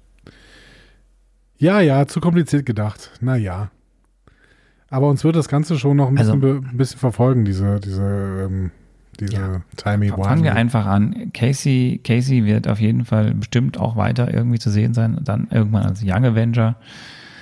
Äh, interessanterweise ist halt die gesamte äh, Ant-Man and the Wasp Family noch am Start. Sie haben alle Auch das heißt ja was. Sie haben alle überlebt. Ähm, naja, wir haben die Einführung dieser eben ominösen Quantenebene mit diesem fantastischen Worldbuilding. Ähm, wir haben jetzt ganz viele Kangs gesehen, vor allem in der Pause. Anne, Anne, diese Quantenebene, ist das a Galaxy Far, Far Away? Muss ich jetzt halt verstehen. Das war eine Star Wars-Referenz, Mann. Weitermachen. Die Kangs sind, Okay. äh, was sind die Kangs? Die sind da jetzt. Ja. So, und dann haben wir die Ameisen. Ja. Die sind mit ihrer Typ 2 Zivilisation auch noch in der Quantenebene. Und die werden die eigentlichen Herrscher der Quantenebene. Sind wir jetzt schon bei der Bewertung? Ja, was, was, was bleibt denn noch? Ich würde, ich würde sagen, mach die Bewertung. Komm, los geht's. Soll ich, soll ich machen? Soll ich anfangen? Ich kann auch anfangen, aber das wird dir nicht gefallen. Okay, komm, ich habe noch, ich hab noch wenigstens ein paar positive Sachen. Ja. So, deswegen fange ich mal an. Ähm, aber ich habe dann auch negative Sachen. Also ich fange mit dem Positiven an. Ähm, wenn man es jetzt positiv sehen will, ist das ein kurzweiliger, unterhaltsamer Film. Weil er ist schnell, bunt, man muss nicht viel nachdenken, er drückt kräftig auf Gas, es geht zackig Da gehe ich, schon nicht- geh ich 100 schon nicht mit, aber geh mal weiter. Mhm. So. Was ich wirklich finde, ist, dass es ein, eine Sache in diesem Film gibt, und das wäre noch mein Marvelous Movie Moment, wo ich sage, da wir- das löse ich jetzt von der Tatsache, dass wir wissen, dass der Schauspieler eine Gerichtsverhandlung hat. Aber ich finde die Performance, die Leinwandpräsenz und die Performance, die ich schon bei Loki toll fand in der letzten Folge, von Kang, finde ich in diesem Film ziemlich gut. ähm, das ist vielleicht auch deswegen gut, weil, wie du hast es ja gesagt, viele andere Schauspielerinnen in diesem Film aufgrund des Skripts vielleicht ja auch einen nicht so glänzen können. Aber ich finde, der hat, der ist gut inszeniert, hat eine gute Leinwandpräsenz. Der wird für mich, kommt für mich als ein Charakter rüber, vor dem man durchaus Angst haben kann. Und deswegen ist das für mich der positivste Effekt über diesen Film und der macht den Film noch dahingehend interessant, dass ich eben jetzt mal Kang in dieser Form erlebt habe als eine Variante eines anscheinend sehr ähm, machtbesessenen, schwierigen Charakters. Ähm, so, dann hört es aber auch schon auf und dann fängt die Negativliste an und die ist lang. Fangen wir mit den Effekten an. Das geht halt gar nicht. Das ist ähm, einerseits, es, es wirkt alles künstlich. Jetzt, wir sind natürlich in einer Fantasy-Welt, weil wir in der Quantenebene sind, aber es wirkt halt künstlich. Es wirkt, du, du, wir hatten am Anfang über diese, oder in der, in der Produktionsgeschichte über diese Technik, The Volume, Stagecraft gesprochen. Du siehst das halt, dass es einen Vordergrund gibt und einen Hintergrund häufig. Du Ja. hast irgendwie Müssen wir, ja, müssen wir gar nicht im- groß, müssen wir im Prinzip gar nicht groß überreden. Das äh, war die Effektqualität von, ähm, von Moon Knight, wenn sie da äh, in dieser Schiffswelt da sind, wo dieses Schiff irgendwie von, von Tor zu Tor fahren soll. So. und dann irgendwelche komischen Gestalten von unten kommen und sowas. So, das ist die Effektqualität gewesen. So. Das war alles Es künstlich und du hast die ganze Zeit gedacht, echt. nein, überhaupt nicht. Das, ich ich habe ich hab einen Greenscreen in der Schule stehen. Ich glaube, ich könnte was ähnliches da machen. Das ist, das nee, das ist natürlich Quatsch, aber es ist einfach äh, super hässlich, super verwaschen ähm, und halt, ja, die Effekte unterstützen an der Stelle die Story, dass halt alles egal ist. Alles ist egal. So. Es fehlt echtes Worldbuilding. Wir erfahren nichts über die neuen Figuren. Es könnte ja spannend sein. Es könnte ja, also die wollen mir ja eine ganz neue Welt mit vielen potenziell neuen spannenden Figuren und Charakteren zeigen. Wir sehen dafür relativ wenig dann eh davon dieser neuen Welt. Wir sehen verschiedenste Sachen, aber es wird so ein bisschen durchgehässelt, äh, gehechelt. Und dann auch noch soll ich ja mitfiebern eigentlich, vor allem mit diesen Freedom Fightern, aber ich kann gar nicht mitfiebern, da komme ich gleich nochmal zu, denn wir erfahren nichts. Wir erfahren nichts über die Figuren, wir erfahren nichts über die was wie passiert. Selbst wenn sie erzählen würden, es geht halt alles, aber nach, also es ist, wir erfahren nichts. Diese Welt gibt eigentlich nicht so viel Sinn. Das ist wie Möchtest wenn, du direkt, direkt was sagen? Ja, genau. Wenn ich in der siebten Klasse eine, die Aufgabe gebe, äh, denkt euch alle mal irgendeinen skurrilen Charakter aus. So. Und diese siebte Klasse kommt dann zurück und deckt sich so ein paar skurrile Charaktere aus und dann äh, gehe ich als Filmemacher hin und setze die einfach alle um. Also ich habe dann einfach diese skurrilen Charaktere, die haben keine Geschichte, die haben keine Zukunft, die sind einfach da in ihrer Skurrilität. So. Und das war zum Beispiel in diesem Freedom Fighter Camp. So das hätte ja durchaus irgendeine Tiefe geben können, dass das irgendwie Freedom Fighter sind und die sich ihre Charakter, die ihr, ihr Leben aufgebaut hatten. Man hätte mal vielleicht so ein bisschen zeigen können, was die denn überhaupt für ein Leben leben. Kriegt man überhaupt nicht mit. Die sind einfach in diesem Camp und sind alles skurril und sind komisch. So. Und äh, der eine macht müde Gags und der andere macht müde Gags und der dritte leuchtet von der Stirn und die, äh, der, der, vierte ist flüssig und lässt sich über, äh, will Löcher haben. Das ist doch alles Quatsch. Es ist alles egal. Es ist völlig egal, was da passiert. Ich kann mit keiner einzigen Figur mitfiebern, weil die alle auch keine Geschichte haben. Die sind einfach alle irgendwie dahingeschmissen worden aus dem Gehirn eines Dreijährigen heraus. Oh. Und dann muss ich da, muss ich mir das alles dann noch angucken.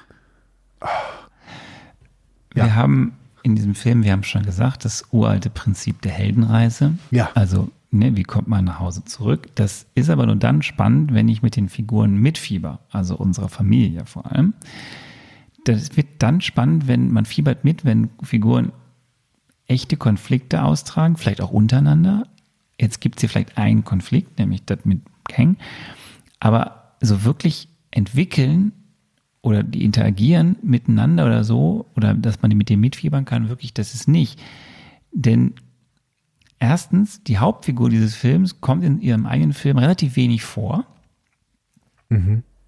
Und ähm, was schon eine echte Verschwendung ist, denn eigentlich dieser Charme, der Charisma von Paul Rudd ist ja ein Fund. Wobei, den kann ich nicht mal richtig The. Wasp, ne, Hope, da wusste ich zwischendurch überhaupt nicht mehr, was sie überhaupt noch macht. So. Also die, Wasp die hatte gar keine Handlung. gar nichts. Nee. Null. Die fällt irgendwann Null. mit in diesen Kern rein. Zufällig. Ja. Ähm, auch äh, Hank Pym hat bis auf, dass er am Ende die Ameisen anführen darf, eigentlich keine Funktion. Das, was Gar auch gut war, weil Michael Douglas war wirklich, also der, Michael Douglas war der schlechteste Schauspieler dieses Films. Und das hätte ich niemals gedacht, weil Michael Douglas mag ich eigentlich sehr, sehr gern und ist ein sehr, ja, sehr ich guter glaube, das Schauspieler. lag daran, dass er halt einfach, der kann auch das nicht mehr gegen anspielen, gegen das Writing. Ähm, der Film ist eine Aneinanderreihung von verschiedensten Elementen oder den immer gleichen drei Elementen. Action, Flashback oder Rückblende mit Voice-Over und dann klischeebeladenen, cringen Dialogszenen und One-Linern. Aber ich meine, du bist, du bist Wie ja wirklich. sagte Michael Douglas, it wasn't you, babe. Ja, genau. Also das, du bist ja wirklich schon sehr, sehr gnädig, dass du das überhaupt Heldenreise nennt. Also Joseph Campbell würde sich im Grabe umdrehen, wenn er sehen würde, dass das mit seinem Prinzip der Heldenreise gemacht worden ist. Wenn du, wenn ja, du dir aber mal. es ist halt nun mal das Prinzip, auf den Herr Loveless, er hat wahrscheinlich das Buch gelesen, hat dann daraus äh, das Skript dann danach. Ja, aber es fällt uns, es würde uns, glaube ich, schon schwer fallen, die einzelnen Positionen der Heldenreise anhand dieses Films nachzuvollziehen. Was ist denn mit äh, Comes Back with an Elixir? Wo, wann wann gibt es denn den, den Turning Point? Wo kommt denn der Held wieder zurück, nachdem er ein, eine Negativerfahrung gemacht hat? allein, äh, weißt du, dann müsste ja diese Planung, die, äh, die Kang da hatte, dass dieser, äh, dass, dass Scott einfach diesen Kern wieder zurückholt, müsste ja irgendwie sinnvoll gewesen sein. Aber diese Planung war ja von vornherein nicht sinnvoll. Scott konnte sich einfach dagegen entscheiden und äh, seine, seine Tochter ist schon so weggekommen. Also es ist alles Quatsch, das ist alles egal. Es ist, ich habe, ja, komm, mach noch weiter. Du hast, du hast noch Punkte, weil du, deine Kritik ist an der Stelle noch ein bisschen äh, substanzieller, ja. Ähm, alle Wächter in diesem Film sind dumm. Ja, Weil alle, die alle Personen wieder in durch- diesem Film sind dumm. Ja. weil die Wächter immer wieder durch Tritt in die Kniekehle umgenietet werden können. Also müsst ihr mal drauf achten. Modok übrigens, Modok ist das Dümmste überhaupt. Also Modok ist eine Maschine, die fürs Töten äh, designt wurde. Das ist der Name von diesem Ding. Warum tötet es denn nicht? Kannst du mir das erklären? Der, der, der ist äh, dem Namen nach eine Maschine, die fürs Töten und dann bleibt er irgendwann stehen und fängt an, dummes Zeug, zu labern, anstatt rumzutöten. Der macht überhaupt nichts. Also Modok war auch, boah, ja, okay. Mhm. Ja, die sind im Comic auch ein bisschen, glaube ich, lustig sogar, aber ist, ist egal. Ähm, es, ja, du hast es gesagt, es ist, es ist alles egal. Es ist alles egal, was da passiert. Und das ist sehr traurig. Dieser Film ist eines der, dafür, dass es uns einführen sollte, also sagen wir so, wir sind ja nicht so überrascht, weil wir haben es ja schon gehört. Aber ich find, bin wirklich überrascht, wie der Film als Start jetzt eigentlich vorher erhofft wurde für was Großes Neues. Und ich bin einfach froh, jetzt schon zu wissen, dass so viele Menschen begeistert sind von dem nächsten Film. Mhm. Ja. Ich auch. Aber das ist, das ist eine Frechheit und es ist vor allem deswegen, eine, also es ist, es ist vor allem deswegen so schlimm, wenn dieser Herr Loveless, Love, Loveness, Love, was, was weiß ich, der Jeff, der das Buch geschrieben hat, dann, Leute, er hat in diesem Film bewiesen, er kann es nicht. Er kann es gar nicht. Er kann nicht schreiben. Also alles andere, Regie oder diese Effekte, auch ein Thema. Aber dieser Autor kann keine Drehbücher schreiben. Ja, weiß ich Er weiß nicht. überhaupt nichts mit dem Potenzial anzufangen. Das mag durchaus sein, weiß ich nicht. Der hat aber auch Rick und Morty ja offensichtlich gute Episoden geschrieben. Keine Ahnung.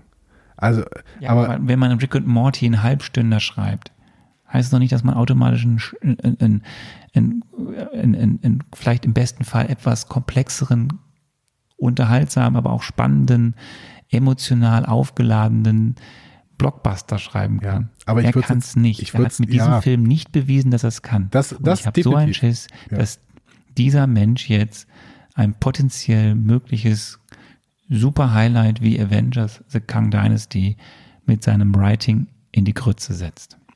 Dieser Film ist eine 4 minus und ich gebe nur eine 4 minus, weil ähm, ich eigentlich die Performance von Jonathan Mayers als Kang, das hat den noch den, das hat mich noch über diesen Film gerettet.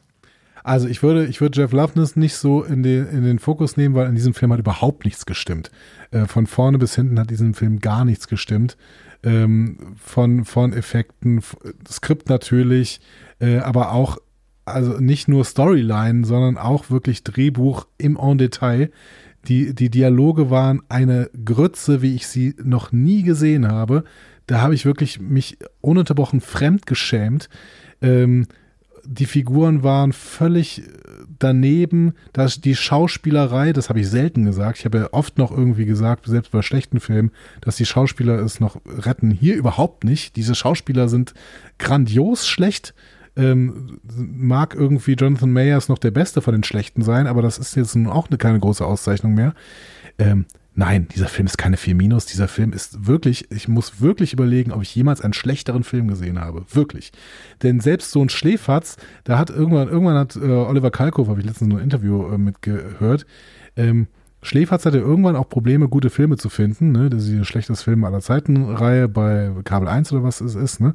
Die haben irgendwann Probleme, schlechte Tele Filme. 5. Tele 5. Schlechte Filme zu finden, weil sie natürlich Filme finden müssen, die zwar schlecht sind, aber in ihrer Schlechtigkeit dann irgendwie kultig oder äh, dadurch wieder witzig oder sowas. Der Film hier war so schlecht, äh, dass der auch überhaupt kein Kultpotenzial oder sowas hätte. Dieser Film war einfach auch totlangweilig. Deswegen hast, hast du irgendwie, du hast gerade eben am Anfang äh, als Positives noch gesagt, kurzweilig und unterhaltsam. Nee, der Film war so egal, ab dem Moment, in dem es äh, in, in der Quantenebene ist, dass es völlig langweilig war. Das war, also jeder. Ich glaube, wenn du, ich glaub, wenn du es dir einfach auf dich einprasseln lässt, dann ist es bunt und es passiert ja, was und wenn es ich, knallt wenn ich, hier wenn und ich ratzevoll Peng bin, bei, bei sieben, sieben Promille oder sowas, ne, oder mich völlig bekifft habe oder sowas, dann kann dieser Film vielleicht irgendwo im Hintergrund laufen, so. Aber selbst dann darf ich keine Aufmerksamkeit darauf nehmen. Dieser Film ist das Schlechteste, was ich jemals gesehen habe. Ich bin mir ziemlich sicher. Und der Film ist natürlich eine 6. Also, da kommt er auch niemals von weg. Also wenn es eine schlechtere Note gibt, wäre es eine schlechtere Note. Das ist das Schlechteste, was ich jemals gesehen habe, wirklich. Und wenn, wenn noch ein Marvel-Film so wäre, dann zweifle ich wirklich daran, ob, ob man das noch angucken soll. Dass dieser Film 460 Millionen oder sowas eingenommen hat, das kann eigentlich nicht wahr sein. Bei diesem Film, da muss einer reingehen und der sagt dann, Leute, das geht nicht. Guck, nee, lass mal einfach alle nicht mehr reingehen. Der, dieser Film darf einen Euro verdienen. Nee, 10 Euro. 10 Euro, weil 10 Euro ist der Eintritt für eine Person im Kino. Das hat dieser Film verdient. Damit, damit diese eine Person allen anderen sagen kann, auf gar keinen Fall solltet ihr euch diesen Scheiß da angucken. Also so ein Rotz, so ein übelster Rotz. Wirklich. Das macht mich wirklich wütend, weil das ist Potenzial von allen möglichen Personen verschenkt. So. Wirklich. Absolut verschenkt. Und Geld verschenkt. So. Also, nee. Geht überhaupt nicht. Geht gar nicht. Geht, ist eine Beleidigung. Dieser Film ist eine Beleidigung. Für den Intellekt, eine Beleidigung für die Augen, eine Beleidigung für alle Schauspielenden, die da mitspielen. Nee. Weg damit. Weg. Wirklich. So. Und ich weiß, ich, ich weiß, ich kriege Kommentare dafür. Ich bin mir gar nicht so sicher, weil wir schon, Vorfeld schon gehört haben von unseren äh, treuen Schreiberlingen auf unserem Blog vor allem, dass auch ja da viele Stimmen waren, nicht alle, aber viele Stimmen, die sich schon im Vorfeld kritisch über diesen Film geäußert haben. Du bist vehementer als ich, vielleicht werde ich es noch. Ich bin vielleicht äh, Altersmilde oder MCU-milde. Ähm, ich fand ihn auch nicht gut, aber ich bin noch bei einer 4 minus. Ähm, aber wenn ich natürlich, was haben wir damals, äh, was haben wir denn damals äh, äh, Hulk, dem ersten Hulk gegeben? Also dieser Film war auch wirklich schlechter als der erste Hulk. Ja, ja. Aber hallo. Ja, ja. Also, äh, das Also ja ich muss noch mal gucken, was ich der erste Hulk hat. Der erste Hulk ist ja fast ein Meisterwerk gegenüber dem hier. Aber nein, jetzt muss ich, ich muss jetzt wieder, auch wenn es diesmal, diesmal fällt es mir wirklich ein bisschen schwerer, aber ich muss jetzt wieder sagen, natürlich ist es kein Problem, wenn euch dieser Film gefällt. So. Natürlich könnt ihr diesen Film auf einer emotionalen Ebene zum Beispiel gucken oder was auch immer. Ihr habt irgendwie einen, einen Kanal, auf dem dieser Film euch berührt oder sowas. Und dann ist das alles okay. So. Und dann müsst ihr euch auch den ganzen Mist, den ich darüber rede, müsst ihr euch natürlich nicht anhören. Aber ich sehe aus meiner Perspektive kein einziges Kriterium, in dem dieser Film auch nur einen einzigen Punkt verdient hat. Nee. So. Oh, ich freue mich auf den nächsten das Film. War der, der, der, es kann der, wirklich nur der. Bleistift-Drop. Ja, Ähm, wir sind fertig, Andi. Wir sind wirklich auch, wir sind, glaube ich, wir fertig. sind wirklich fertig. Nach diesem Film. Genau. Ja. Richtig fertig. Ah, ich freue mich wirklich auf den nächsten Film, weil äh, schlechter kann es nicht werden, also wird's besser. So, und das ist, äh, ja, wir müssen noch eine Ankündigung machen. ja, Wir machen ja jetzt keine, wir, wir brauchen ja auch noch eine neue Station Voice, deswegen machen wir auch keine, nee, ihr, ihr kennt unsere Kanäle, ja, einfach äh, marvel.de. ihr kennt den Blog, äh, ihr kennt Instagram, ihr kennt äh, das Fediverse, mit, äh, ihr kennt äh, X, Shitter. wobei wir ja nicht mehr so viel bei Shitter. sind. Man, muss man sagen, Ähm, habe ich jetzt gehört. Ähm, wir werden irgendwann aktiv bei, äh, wie heißt es, äh, Thema oder so, ne? Threads, meinst du? Thread, so heißt es, genau. Streamer Ja, war was anderes. Aber, äh, aber Threads darf man ja als äh, Europäer gerade nicht posten. Leider. Ja, wenn das dann da ist, dann sind wir irgendwann. Aber wir werden das bald in eine neue Stimme gießen, die das alles erzählt. Ähm, was wir aber sagen können ist, wir werden, wir haben, wir haben, ähm, wir haben euch erhört und wir werden nächste Woche ein kurzes Special einlegen. Ja.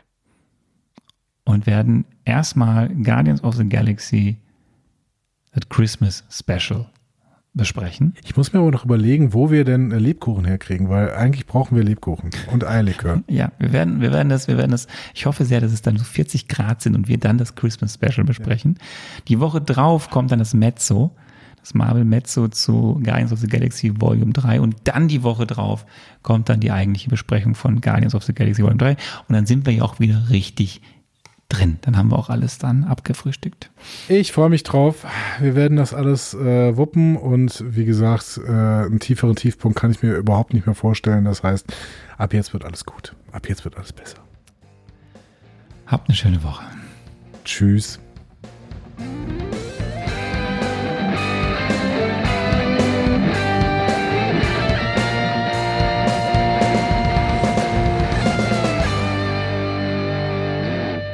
Die Heldenreise geht weiter. Mehr Folgen zum Marvel Cinematic Universe findet ihr auf einfachmarvel.de oder überall, wo es Podcasts gibt.